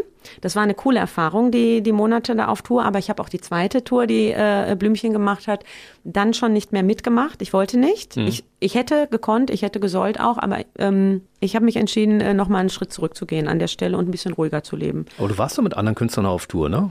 Auf Tour an der Stelle nicht. Also mit Johnny Logan habe ich beispielsweise, Studio, ne? das war Studio, das mhm. war Fernsehen, das war die Chartshow. Mhm. Ähm, solche Sachen, das habe ich immer wieder gemacht, dass ich halt dann Backings gesungen habe, äh, solche Be Begleitungen gemacht habe. Aber ich habe dann erstmal unterrichtet und äh, Covermusik für mich entdeckt, also Partybands. Ich das ja, fand, cool. das fand ich äh, super, weil das nämlich heißt, jedes Wochenende machst du gute Laune, feierst, singst und hast Spaß und verdienst und, Geld. Und verdienst Geld, ja. genau, genau. Also es ist im Endeffekt ist es ja von irgendetwas müssen wir alle leben und ich habe nie gedacht, ich will Sängerin werden, damit ich dann reich und berühmt berühmt bin, so, äh, weil reich und berühmt ist kein Beruf. Hm. Mein Anliegen ist zu singen. Und das schon immer. Und das kann alles Mögliche sein. Das ist äh, Jazz kann das gerne sein, das kann äh, Kindermusik sein, weil im Endeffekt geht es immer und auch Partymusik, das kann Rockmusik, Pop sein. Ich habe auch mit der neuen Philharmonie Frankfurt ähm, so ein Crossover-Programm schon mitgesungen. Im Endeffekt geht es darum, ja immer dort, wo ich bin, wo Musik passiert, den Leuten, die da sind und es hören, eine gute Zeit zu bereiten und gemeinsam ja Musik zu erleben. Mhm. Und das, was, was, was mich so glücklich macht, also dieses äh, was soll ich denn sagen? Ja, im Endeffekt rede ich über Dopamin, ne? Ich rede über, über Körperausschüttungen, mhm. über Glückshormone.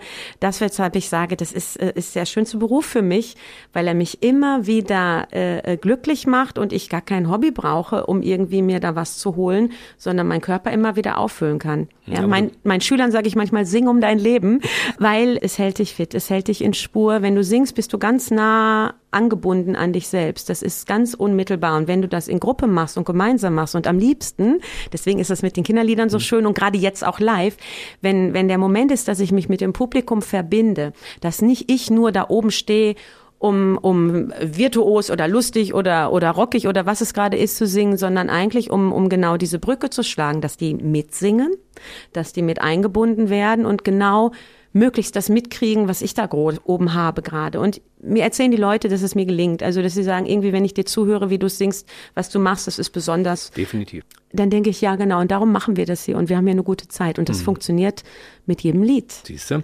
Und warst du zu dem Zeitpunkt schon überaus erfolgreich? Du hattest schon diverse goldene und platine Schallplatten. Mhm. Und trotzdem wolltest du einfach weiter in Coverband singen und hast dann 2007 mhm. deine Musikschule gegründet. Ne? Da ja. warst du 31. Ja. Und ähm, Hattest du zu dem Zeitpunkt schon Kinder? Zwei hatte ich schon. Zwei schon. Zwei du schon. Hast mittlerweile genau. ja drei, ne? Genau, genau. Also ich habe unheimlich früh geheiratet mit 21 und äh, die Kinder kamen auch früh. Das war auch immer gewünscht. Ja. ja, aber Kinder und selbstständig arbeiten als Sängerin. Also ich habe ja nie, wie man jetzt rausgehört hat, ein abhängiges Beschäftigungsverhältnis gehabt, mhm. so wo ich irgendwie Geld bekommen hätte, wenn ich krank bin zum Beispiel. Immer Muckerin. Immer Muckerin, genau. Mhm. Also es war immer klar, ich bekomme nur Geld, wenn ich auch Leistung bringe in dem Moment und nicht, wenn ich krank bin, nicht, mhm. wenn ich zu Hause sitze. Was dann halt mit den Kindern hieß, also Schwangerschaft, ja, ich habe alle Kinder äh, bis achter Monat mit auf die Bühne genommen. Schön. Entschuldigung, Kinder. oder, oder schön. Also musikalisch sind sie alle. Äh, aber die Jüngste, die hat definitiv ein Feuerwerkstrauma, glaube ich. Sie mag Silvester nicht. Ich habe mal äh, im siebten Monat mit ihr eine Pyroshow gesungen noch. Hab mir keine Gedanken gemacht. Sie mag halt Böllern nicht definitiv. Wir Meinst, feiern trotzdem schon Silvester. Ja, könnte man sagen, ja, nein, weiß ich nicht. Äh, äh, ist jetzt meine Hobbypsychologie, Psychologisiererei an der Stelle. Man überlegt ja immer, wo haben die mhm. das her? Und vor allen Dingen, bin ich schuld? Ja, alle Eltern fragen sich immer, war ich das? Was, was habe ich gemacht? Also ab, die, ab dem Moment, wo wir ja Kinder in die Welt setzen, wissen wir, wir machen Fehler in der Erziehung. Wir geben mhm. unser Bestes, aber. Naja, macht man immer, das gehört dazu. Das macht immer, dazu. gehört dazu und bringt die Kinder auch weiter. Und äh, also auch wir lernen ja aus unseren Fehlern. Und ich glaube, auch die Kinder lernen aus unseren Fehlern, genauso wie sie aus ihren Fe Fehlern lernen. Ja, das Definitiv. soll jetzt nicht jeden, jeden von seiner Verantwortung entbinden, auf keinen Fall hm, aber doch so ein bisschen mal äh, fünf gerade sein lassen an der einen oder anderen Stelle. Und ich bin halt Musikermutter. Und die Kinder sind damit aufgewachsen, äh, dass ich am Wochenende unterwegs bin. Mhm. Das ist für die völlig normal gewesen, dass es Babysitter gab, äh, dass Mama singt. Äh, für die ist das auch gar nichts Besonderes. Ne? Manche denken, die haben immer erzählt bekommen, oh, ist doch toll, deine Mama ist Musikerin und super. Und die immer, nee, ist überhaupt nicht super. Irgendwie ist die am ist Wochenende weg mhm. und finde ich voll doof. Und Silvester war immer so ein Termin. Da hat meine Tochter, die älteste, die ist jetzt 20, die, die sagt mir, du, Silvester ist mir überhaupt nicht wichtig. Habe ich ja von klein auf nicht anders gelernt. Tja. Silvester war immer ein gut bezahlter, äh, so gut bezahlt, doppelte Gage. Da haben wir immer gearbeitet. Da ne? hieß es ja. einfach raus und ähm, ich weiß gar nicht, wie man privat äh, so richtig Silvester feiert. Also wusste es lange nicht. Seit ein paar Jahren äh, mache ich das nicht mehr äh, Silvester feiern. Also die Jüngste kennt das schon, allerdings ohne Böllern natürlich. Aber genau, also als ich die Musikschule aufgemacht habe, war das ganz klar die Idee, ich muss auch in der Woche irgendwie noch zusätzlich was finden, wo ich regelmäßig ein Einkommen habe, mhm. was ein bisschen unabhängig ist oder zusätzlich zu dem, was die Konzerte am Wochenende machen. Und ich habe auch immer zu der Zeit, ich habe ja schon privat unterrichtet und habe an einer anderen Musikschule auch auf Honorarbasis gearbeitet. Aber ich bin ja nicht so gut im, wie soll ich das sagen? Also wenn ich so einen Chef habe, das ist äh, ist nicht so gut. Ich bin besser selbst der Chef an der Stelle. Das haben wir schon gemerkt. Jetzt auch in den, für alle, die dich heute erst kennengelernt haben. Ja, ja, das ist schon zu merken. Ne? Ja, und vor allen Dingen habe ich einen, einen ganz lieben Kollegen, äh, einen Schlagzeuger, der äh, Jörg, der hatte nebenan auf demselben Gang hatte der seine Schlagzeugschule und wir haben so immer in der Pause zusammen Kaffee getrunken und der sagte, du Simone, äh, mach doch eine eigene Gesangsschule auf, mal im Ernst. Du musst doch nicht hier auf Honorarbasis arbeiten. Das kannst du doch selbst. Der hatte mich irgendwie direkt so eingeschätzt. Nicht jeder Musiker ist von seinem Konstrukt, aber diese Mischung aus also selbstständig sind sie alle, ja, aber manch andere sind vielleicht, und jetzt sage ich das, viel mehr künstlerisch unterwegs und etwas weniger bodenständig, kaufmännisch oder ich sag's vielleicht auch ganz einfach geerdet oder mhm. äh, wie ich durch meinen Bauernhof leben, man muss halt anpacken und äh, ja, irgendwie, man muss halt früh aufstehen und arbeiten und fleißig sein, irgendwie, das, das ist, ähm, das habe ich von so klein auf gelernt, ja, das, ähm, das kann ich auch nicht mehr wegmachen, äh, hilft mir aber durchaus, ja, weil dann kannst du halt eigene Sachen auch gut aufbauen und ja, und habe das auch gemacht. Meine Geschwister sind übrigens alle so. Irgendjemand sagte mal über uns äh, Kinder, ja, ja, die Familie, alles Kapitäne, keine Matrosen. ist, ein, ist ein schönes Bild, ne? Ja. So, ähm, genau. Naja, dann habe ich tatsächlich äh, darüber nachgedacht, ob ich eine eigene Musikschule aufmachen soll und äh, bin auch so eines Morgens, weiß ich noch, ich bin wach geworden und dachte, ping, jawohl, mache ich. Was brauche ich? Ich brauche einen Raum, Klavier habe ich, Mikrofone habe ich, kleine Technikanlage hm. habe ich.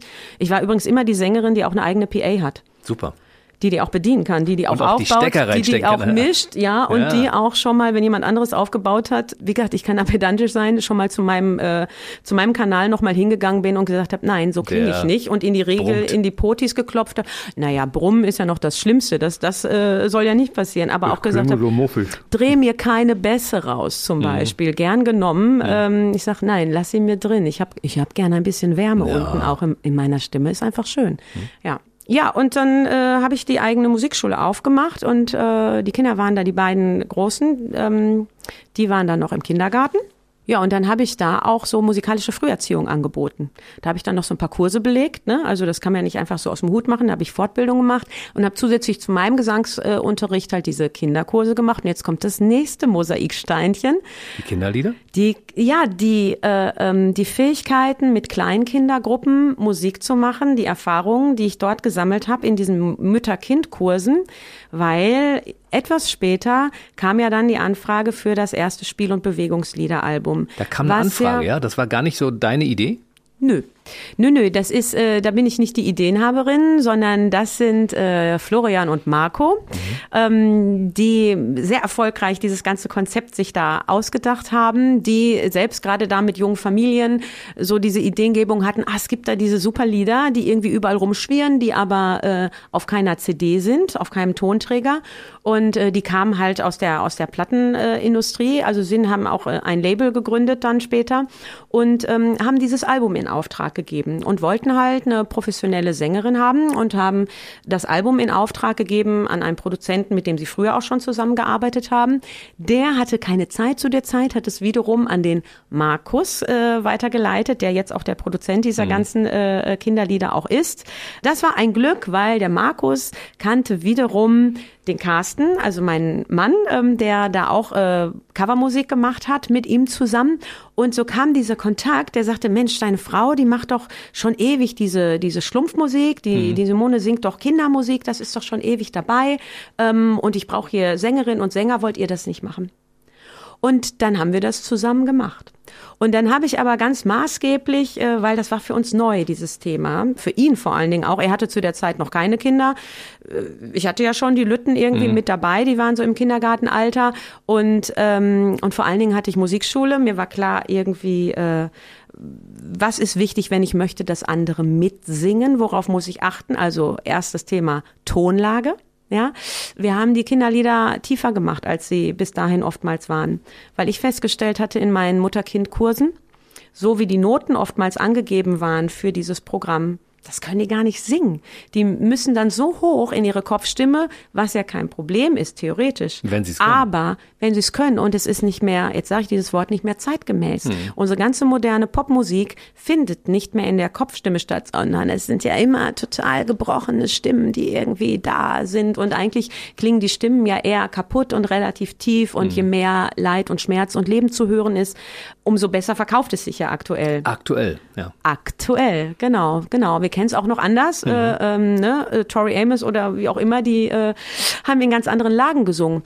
Aber ja, meine Mütter, die ich da hatte in meinen Kursen, die konnten das nicht. Und ähm, ich habe nur gedacht, wenn ich möchte, und das ist ja, jetzt kommen wir wieder, mein Grundanliegen ist, dass alle auch mitsingen können, mhm.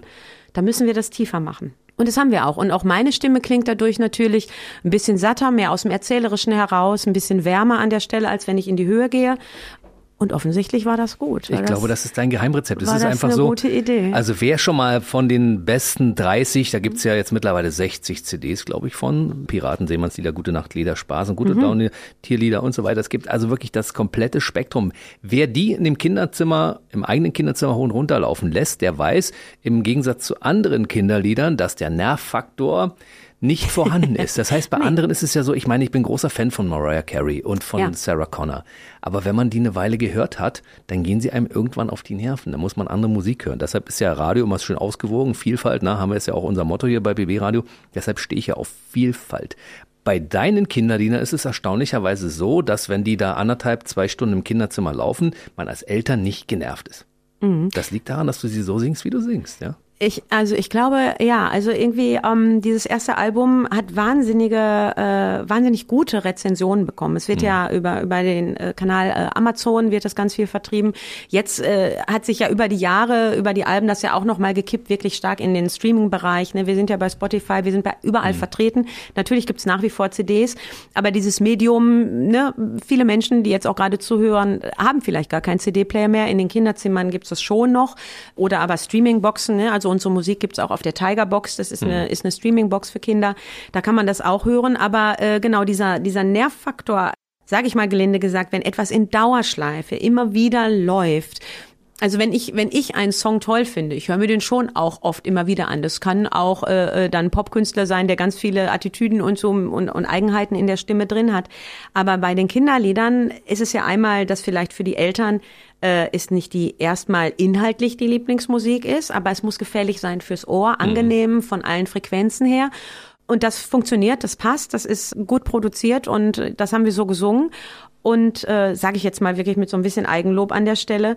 Und vor allen Dingen aber auch ist es der Faktor, wenn die Kinder glücklich sind, mhm. wenn die zufrieden sind, das ist nochmal äh, die, dieser nächste Rückschluss, dann sind auch die Eltern zufrieden. Also wenn die, das, ich krieg ja Zuschriften von den Eltern und äh, dann steht da irgendwie, äh, mit deiner CD können wir super entspannt in den Urlaub fahren. Wir machen dann die Lieder rein und dann ist nämlich nicht, äh, wann sind wir da oder ich muss pipi oder Gequengel oder das, mhm. dann hören die die ja, und singen, singen mit. mit. Genau. Und alle singen dann mit, also auch die Eltern singen mit. Und äh, schmunzeln muss ich schon, wenn ich von Erwachsenen die Zuschrift kriege, Simone, auch ich, ich muss gestehen, sagen die dann immer, ich muss gestehen, ich höre deine Lieder auch alleine, wenn ich morgens zur Arbeit fahre. Und dann denke ich so, ja, äh, okay, danke, äh, finde ich super. Es war auch gestern äh, auch, auch sehr nett. Also ähm, da war äh, vom, beim Konzert gab es natürlich auch so Stände drumherum, die äh, Getränke feilgeboten haben. Und dann kam am Ende kamen zwei Jungs runter, die haben wohl ein bisschen entfernt, es war ja eine große Arena, die haben oben am Rand gestanden und dann einen Glühweinstand und Punschstand gehabt. Und die kamen mit ihren Kartons runter und sagten, Ach, du bist doch Simone, du warst doch gerade da auf der Bühne und hast das gemacht. Wir wollten dir nur sagen, danke, danke, danke. Wir haben so viel Spaß gerade gehabt da oben. Wir haben bei allem mitgetanzt, bei deinem Head, Shoulders, Knees and Toes. Wir haben das auch gemacht, so den, mhm. die Hände auf den Kopf, die Schultern runter. Die Jungs waren Minimum 25. Siehste? So, und ich habe ja wirklich mit einem Grinsen im Gesicht und, und äh, offenen Augen gestanden. Ich so, euer Ernst? Habt ihr gemacht? Ja, es hat total Spaß gemacht. Siehste? Ich weiß auch, dass es Menschen gibt, die Aram Samsam äh, als Erwachsene machen. Mir ist auch von meinem Neffen zugetragen worden, also fünf Geschwister habe ich natürlich ein großes Meer an äh, Neffen und Nichten. Also einer der Neffen war auf Wacken und er sagte, Simone, ich mache morgens meine, mein Zelt auf, auf Wacken und ich höre original um die Ecke deine Stimme Aram Sam Sam, Aram Sam Sam und guck mich um und ich sage, ja und hatten die ihre Kinder damit? Nein, Nein, Simone, nein. Alkohol getrunken und wollten einfach Spaß haben. Jetzt unterstellst du Alkohol, den man braucht für Aram Samsam. In dem Alter vielleicht schon. Wir, wir, wir haben ja, wir haben jetzt die Kinder-Karnevalsfassung von Aram Samsam mhm. ganz aktuell aufgenommen. Die kommt bald raus. Ähm, ein Schelm, wer Böses denkt. Nein, es ist die Kinderfassung. Ich glaube, man kann das äh, auch ohne Alkohol ganz lustig finden und auch, und auch machen. Und das machen die Erwachsenen auch an der Stelle. Genau, singen Aram Samsam. Also äh, Aram Samsam ist sowieso der Bringer. Ne? Also da darauf werde ich auch erkannt. Geht äh, weltweit das Ding. Da habe ich mein, hm, ich habe ja mein YouTube-Fame an der Stelle, ne, mhm. weil wir viele, viele hundert Videos auf unserem Kanal haben. Ähm, Du wolltest ja, dass ich Zahlen nenne, der über 2,2 Millionen Abonnenten hat Unfassbar. an dieser Stelle. Mhm. Unfassbar. Genau. Und da gucken viele Aram Samsam. Das mhm. ist irgendwie schon ein, ein Hit. Einfach, simpel und schön. Und dann gehe ich auch einkaufen und äh, selbst mit Maske und dann sagt äh, mein, mein liebster Feinkosthändler zu mir dann, ich kenne dich doch. Du bist doch von YouTube. Und dann nimmt er die Arme hoch und macht Aramsam. Aramsamsam, Aramsamsam.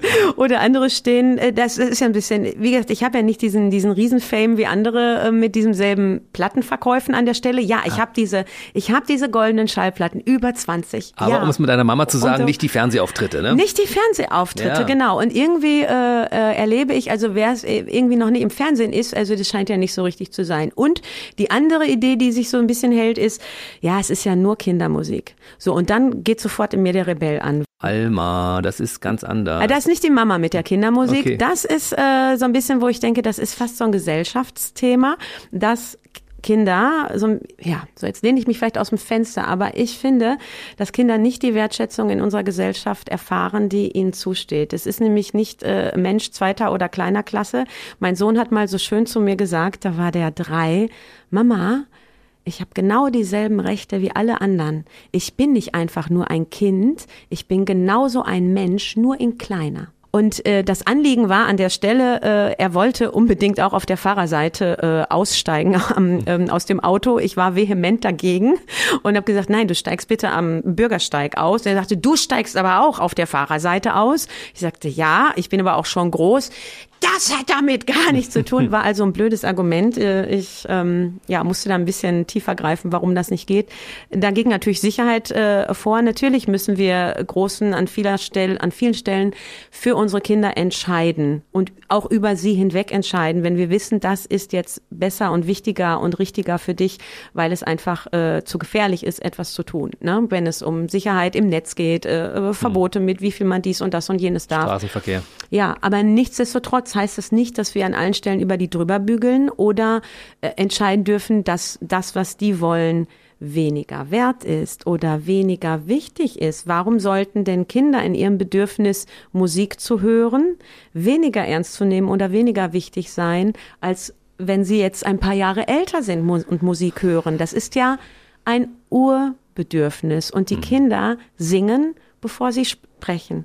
Die Kinder tanzen, bevor sie gehen. Du siehst es. Die wippen, die mhm. nicken, die batschen ihre Händchen zusammen, bevor die laufen können. Und da breche ich wirklich eine Lanze für, äh, die ernst zu nehmen. Und, und da geht es mir gar nicht darum, dass ich jetzt an der Stelle sagen will, so, ich bin Kinderliedesängerin und genauso wichtig wie alle anderen an der Stelle, weil ich habe genauso viel Verkäufe, ist mir total egal. Du hast mehr Verkäufe, Simone.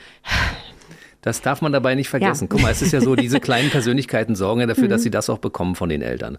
Und wenn, wenn sie mhm. dafür sorgen, dass die Eltern diese Musik einkaufen, dann ist das durchaus ein großer Erfolg, mit dem man auch äh, zufrieden sein kann. Ja? Und da sieht man ja auch, dass es vielleicht gar nicht so ist, wie du das empfindest, dass diese kleinen Persönlichkeiten gar nicht wahrgenommen werden, weil viele Eltern doch schon darauf reagieren, auf das, was die Kleinen wollen. Die ja? Eltern, ja, definitiv. Und äh, äh, ich sage dir aber, dass so in manch, manchmal in einer Interviewvorbereitung genau dann ja das Thema ist, äh, man kennt dich in Deutschland gar nicht so. Und dann sage ich, naja, ein Teil der Bevölkerung, und zwar die ohne Kinder, hm. die nicht. Und die anderen, die mit den Kindern, die schon, weil mhm. ja, da bin ich die Nummer eins in den Kinderzimmern. So ist es. Definitiv, ja. Und das hat man auch bei Corona äh, ganz äh, intensiv sehen können. Die Menschen, die in Familie oder in welchem Konstrukt auch immer leben, aber die mit Kindern zusammenleben, die haben eine andere Erlebniswelt und einen anderen Alltag. Und das unterscheidet sich einfach, weil die sind nicht nur für sich zuständig, sondern die leben ja in Gemeinschaft mit mhm. diesen kleinen Menschen und äh, gehen auf deren Bedürfnisse ein, ja. Und wie gesagt, mir, mir geht es an der der Stelle einfach darum, ähm, Nehmt Kinder ernst. Nehmt Kinder ernst, auf jeden Fall, ja. Mhm. Sorgt dafür, dass sie eine gute Zeit haben und helft ihnen, groß zu werden und ja, Wertschätzung und ja, und ich versuche natürlich mit, mit den Liedern äh, ihnen Freude äh, ins Gesicht zu zaubern und äh, meinen pädagogischen Beitrag natürlich an der Stelle äh, deutlich zu artikulieren. Ja, ich weiß, an manchen Stellen äh, gibt es natürlich über die Jahre hinaus jetzt äh, mit modernen Themen, wenn man sagt, äh, manche Kinderlieder, das war auch in den Medien, sind nicht mehr zeitgemäß jetzt zu singen und so weiter. Ja, manches überholt sich vielleicht an Repertoire, hm. ist aber nicht schlimm. Dann ist so ein Gibt's Lied auf einem Tonträger noch drauf, dann reden wir darüber, machen wir die Gesellschaft auf, können uns Gedanken machen, was Wertschätzung in alle Richtungen bedeutet. Mein Herz schlägt sowieso groß und weit für alle Also wer, wer, wer äh, mich da auf der Bühne erlebt, äh, der weiß, dass das so ist und dass ich da keine Unterschiede mache an irgendeiner Stelle. Und ähm, ja, und trotzdem gibt's natürlich immer was zu lernen und äh, äh, Sachen neu zu entwickeln. Und im Endeffekt aber auch äh, wohlwollend miteinander an jeder Stelle umzugehen ja. halt. Ne? Es ist alles kleinen, großen. Genau, ja. es ist alles in Entwicklung und du sorgst dafür, dass es immer zeitgemäß bleibt. Das ist das Gute dabei. Hm. Wenn Songs rausfliegen, weil sie nicht mehr zeitgemäß scheinen, dann ja, gibt's genau. ein paar neue, die du nimmst und du hast es aber immer drauf, dass also das Grundgerüst erhalten bleibt. Also ordentliche Aussprache, Artikulation, alle müssen mitsingen können, alle müssen Spaß haben und ja. so weiter. Das muss immer sein. Und was die Kinderlieder sind an der Stelle natürlich ganz wichtig. Wir sind ein, wir sind ein Team. Ne? Also mhm. ich bin die Sängerin an der Stelle. Der Carsten macht seinen männlichen Part, den er da reinsingt. Dann gibt's dieses tolle Team in Berlin, der Florian, Marco, äh, Nicole und ich nenne sie heute mal alle, Angelika und Rutti ähm, im Studio der Markus. Das waren wir dann auch schon. So klein und fein und intensiv und prima wird dann aber auch zusammengearbeitet um immer wieder die Sachen zu machen. Also die, die Konzepte, das alles, das wird an anderer Stelle gemacht, das geht dann an uns weiter.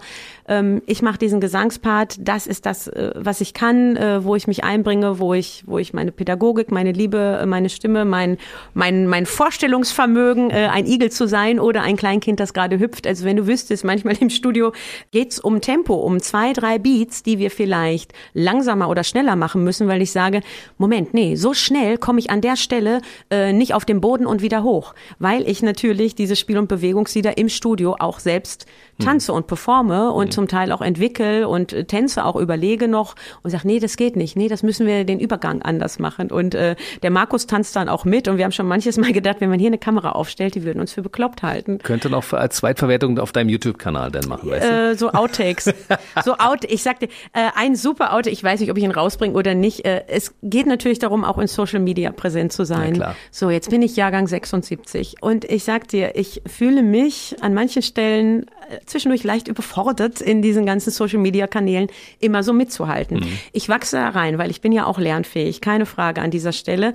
Aber auch das, dass wir es so gehört haben, mir geht's immer um das Wesentliche. Ich will doch einfach nur singen. Mhm. Und äh, einfach nur im Studio und mit den Leuten und auf der Bühne und das drumherum. Ich weiß, das ist total wichtig, damit die Leute darüber äh, davon erfahren und so.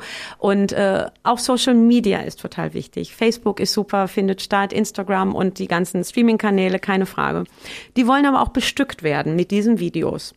Also die Kindervideos, keine Frage, da gehe ich ja eh in die Kitas und habe die Kinder dabei mhm. und da, das ist das ist super lustig. Ähm, natürlich spannend, äh, dass dann wirklich, ähm, die sind ja keine Schauspieler, äh, wirklich dann möglichst on point äh, das auch äh, in die Kamera zu bringen, was wir da geübt haben, weil mhm. die Kinder sind dann oftmals äh, mit den Gedanken ganz woanders und äh, etwas anderes ist jetzt gerade wichtig, zum Beispiel, dass sie total dringend aufs Klo müssen oder dass irgendwas juckt und dann wird halt an der Hose geknibbelt und ja, das ist menschlich, aber das kannst du irgendwie nicht gut im, im Video, Video zeigen. Nicht gut aus, ja. ja, obwohl ich immer denke, Menschen, Eltern, ihr wisst doch alle, wie es ist irgendwie. Und dass Kinder auch nicht immer lachen auf Knopfdruck, äh, wenn mhm. man ein Foto macht. Bei der Autogrammstunde dann auch, jetzt lach doch, jetzt lach doch, jetzt lach doch. Und das Kind war einfach nur froh, da zu sein, aber auch ein bisschen eingeschüchtert. Und ich sage dann immer, ja, aber für euch ist es die Erinnerung, wir machen jetzt hier dieses gemeinsame Foto und ihr wisst, euer Kind hat trotz fünffachem Auffordern nicht gelacht, nicht gelacht an dieser Stelle, weil es auch einfach dann zum Beispiel, die gucken dann auch auf die Autogrammkarte und die sind dann beschäftigt.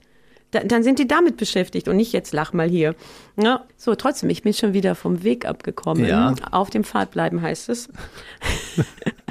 Wir wollten deine Tochter Paula vielleicht mal mit einflechten lassen, die dann ja. Social Media für dich übernehmen kann, ne? Also äh, die ist ja, so jetzt sage ich mal, ich gehöre zu den konservativen Müttern, die ihren Kindern total spät Handys erlaubt hat. Oh. Oh. Die eine echte Stereoanlage in ihren Zimmern haben und die auch äh, WhatsApp ganz, ganz spät erst durften. WhatsApp mhm. ist ja auch erst ab 16. Ja, und jetzt äh, habe ich wieder den Finger hier oben, weil ich nur denke, wir müssen auf unsere Kinder aufpassen. Mhm. Und natürlich ähm, bin ich vertreten auf YouTube und diese Kanäle sind total wichtig und toll und schön. Ich finde es nur wichtig, dass wir mit als Eltern ja darauf achten, dass wir dabei sind, dass wir das zusammen machen an der Stelle halt auch so. Und die Paula, die ist, die begleitet mich äh, bei den Konzerten, also die macht so dieses drumherum, die ist da ja auch reingewachsen, ist äh, selbst äh, auch immer, die Kinder haben alle bei den Kinder-CDs mitgesungen. Also mhm. Paula, äh, David, mein Sohn auch und die Jüngste auch.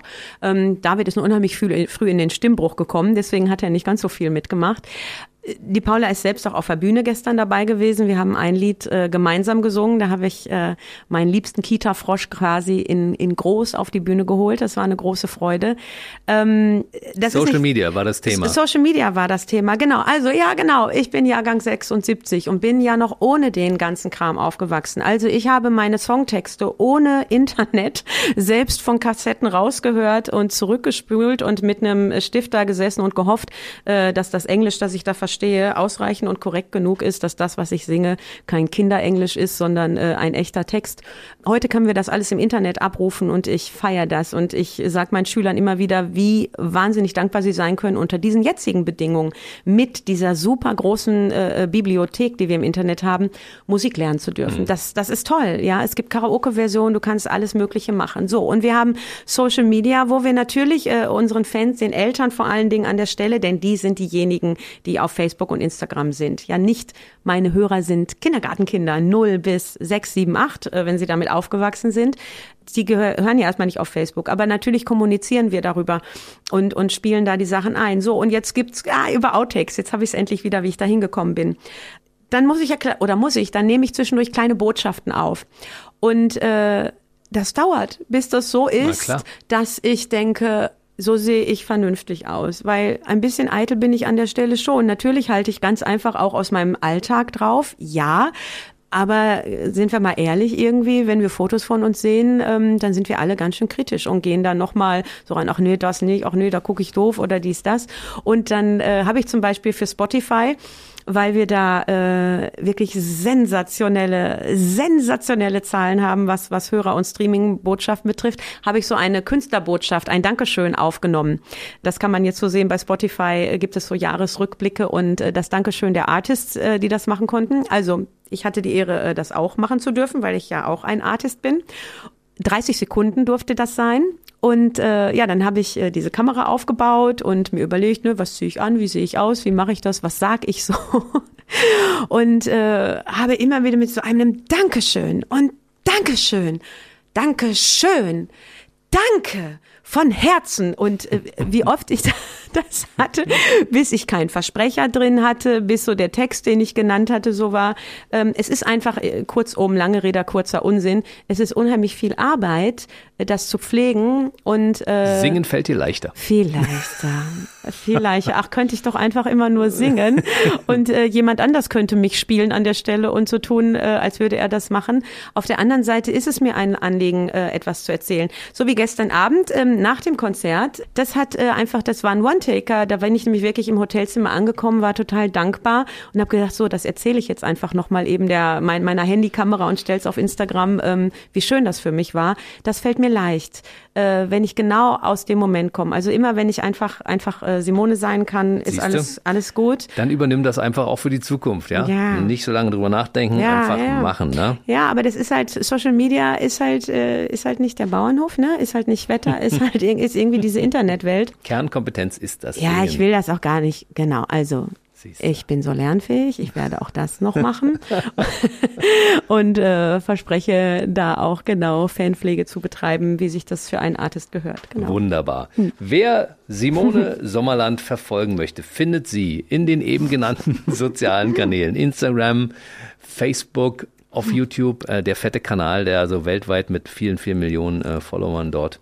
gesegnet ist sozusagen. Mhm. Ja, es gibt auch noch eine Internetseite. Mhm. Die 30besten.de. Die 30 Besten. Und das ist die Serie, die immer fortgesetzt werden wird, weil mhm. sie schon seit 2011 sehr erfolgreich läuft und auch weiterhin erfolgreich sein wird, weil es gibt viele, viele Themen, die Kinder interessieren. Mhm. Und ihr werdet ja auch nicht müde, neue Dinge für euch zu entdecken. Das finde ich toll. Ja. Also das heißt, wenn wir uns in, weiß ich nicht, in, in zwei Jahren wieder treffen, dann sind aus den bis jetzt 60 CDs dann wahrscheinlich 70 geworden. Ah, bestimmt Minimum. Und äh, ich mache ja auch so große anderen Spaß noch zwischendurch. Also ich habe jetzt, es ist auch, äh, es gibt personalisierte Lieder auch. Also für mm. diejenigen, wir haben ja äh, so eine Liste von äh, 100 beliebtesten Jungs- und Mädchennamen zum Beispiel. Also 200 Namen. Und dann haben wir, jetzt kann man nämlich rechnen, wir haben zehn Schlaflieder ausgewählt.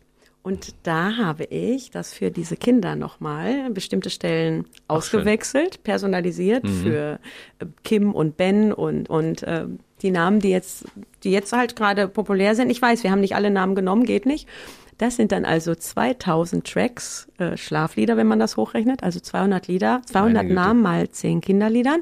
Das gleiche habe hab ich für äh, Weihnachtslieder gemacht. Und jetzt werden wir nochmal personalisieren, äh, nochmal Spiel- und Bewegungslieder. Also ich bin jetzt im Januar nochmal ganz, ganz viel im Tonstudio und äh, es stehen auch nochmal äh, neue andere CD-Projekte an, genau, weil Florian und Marco äh, denken sich immer neue Sachen aus und ähm, Krass. Also das ist genau. Ich bin viel im Studio und nächstes Jahr auch ganz viel live unterwegs. Äh, ich versuche wirklich äh, geografisch äh, Deutschland abzudecken, quasi da überall so hinzukommen. Also Rostock, Nürnberg ist auf jeden Fall schon dabei. Und Köln Berlin, wird dabei sein. Berlin bin ich auch zweimal. Berlin bin ich im Sommer äh, und im Winter. Dann im Winter wirklich mit einem kompletten Weihnachtsprogramm zum Mitsingen.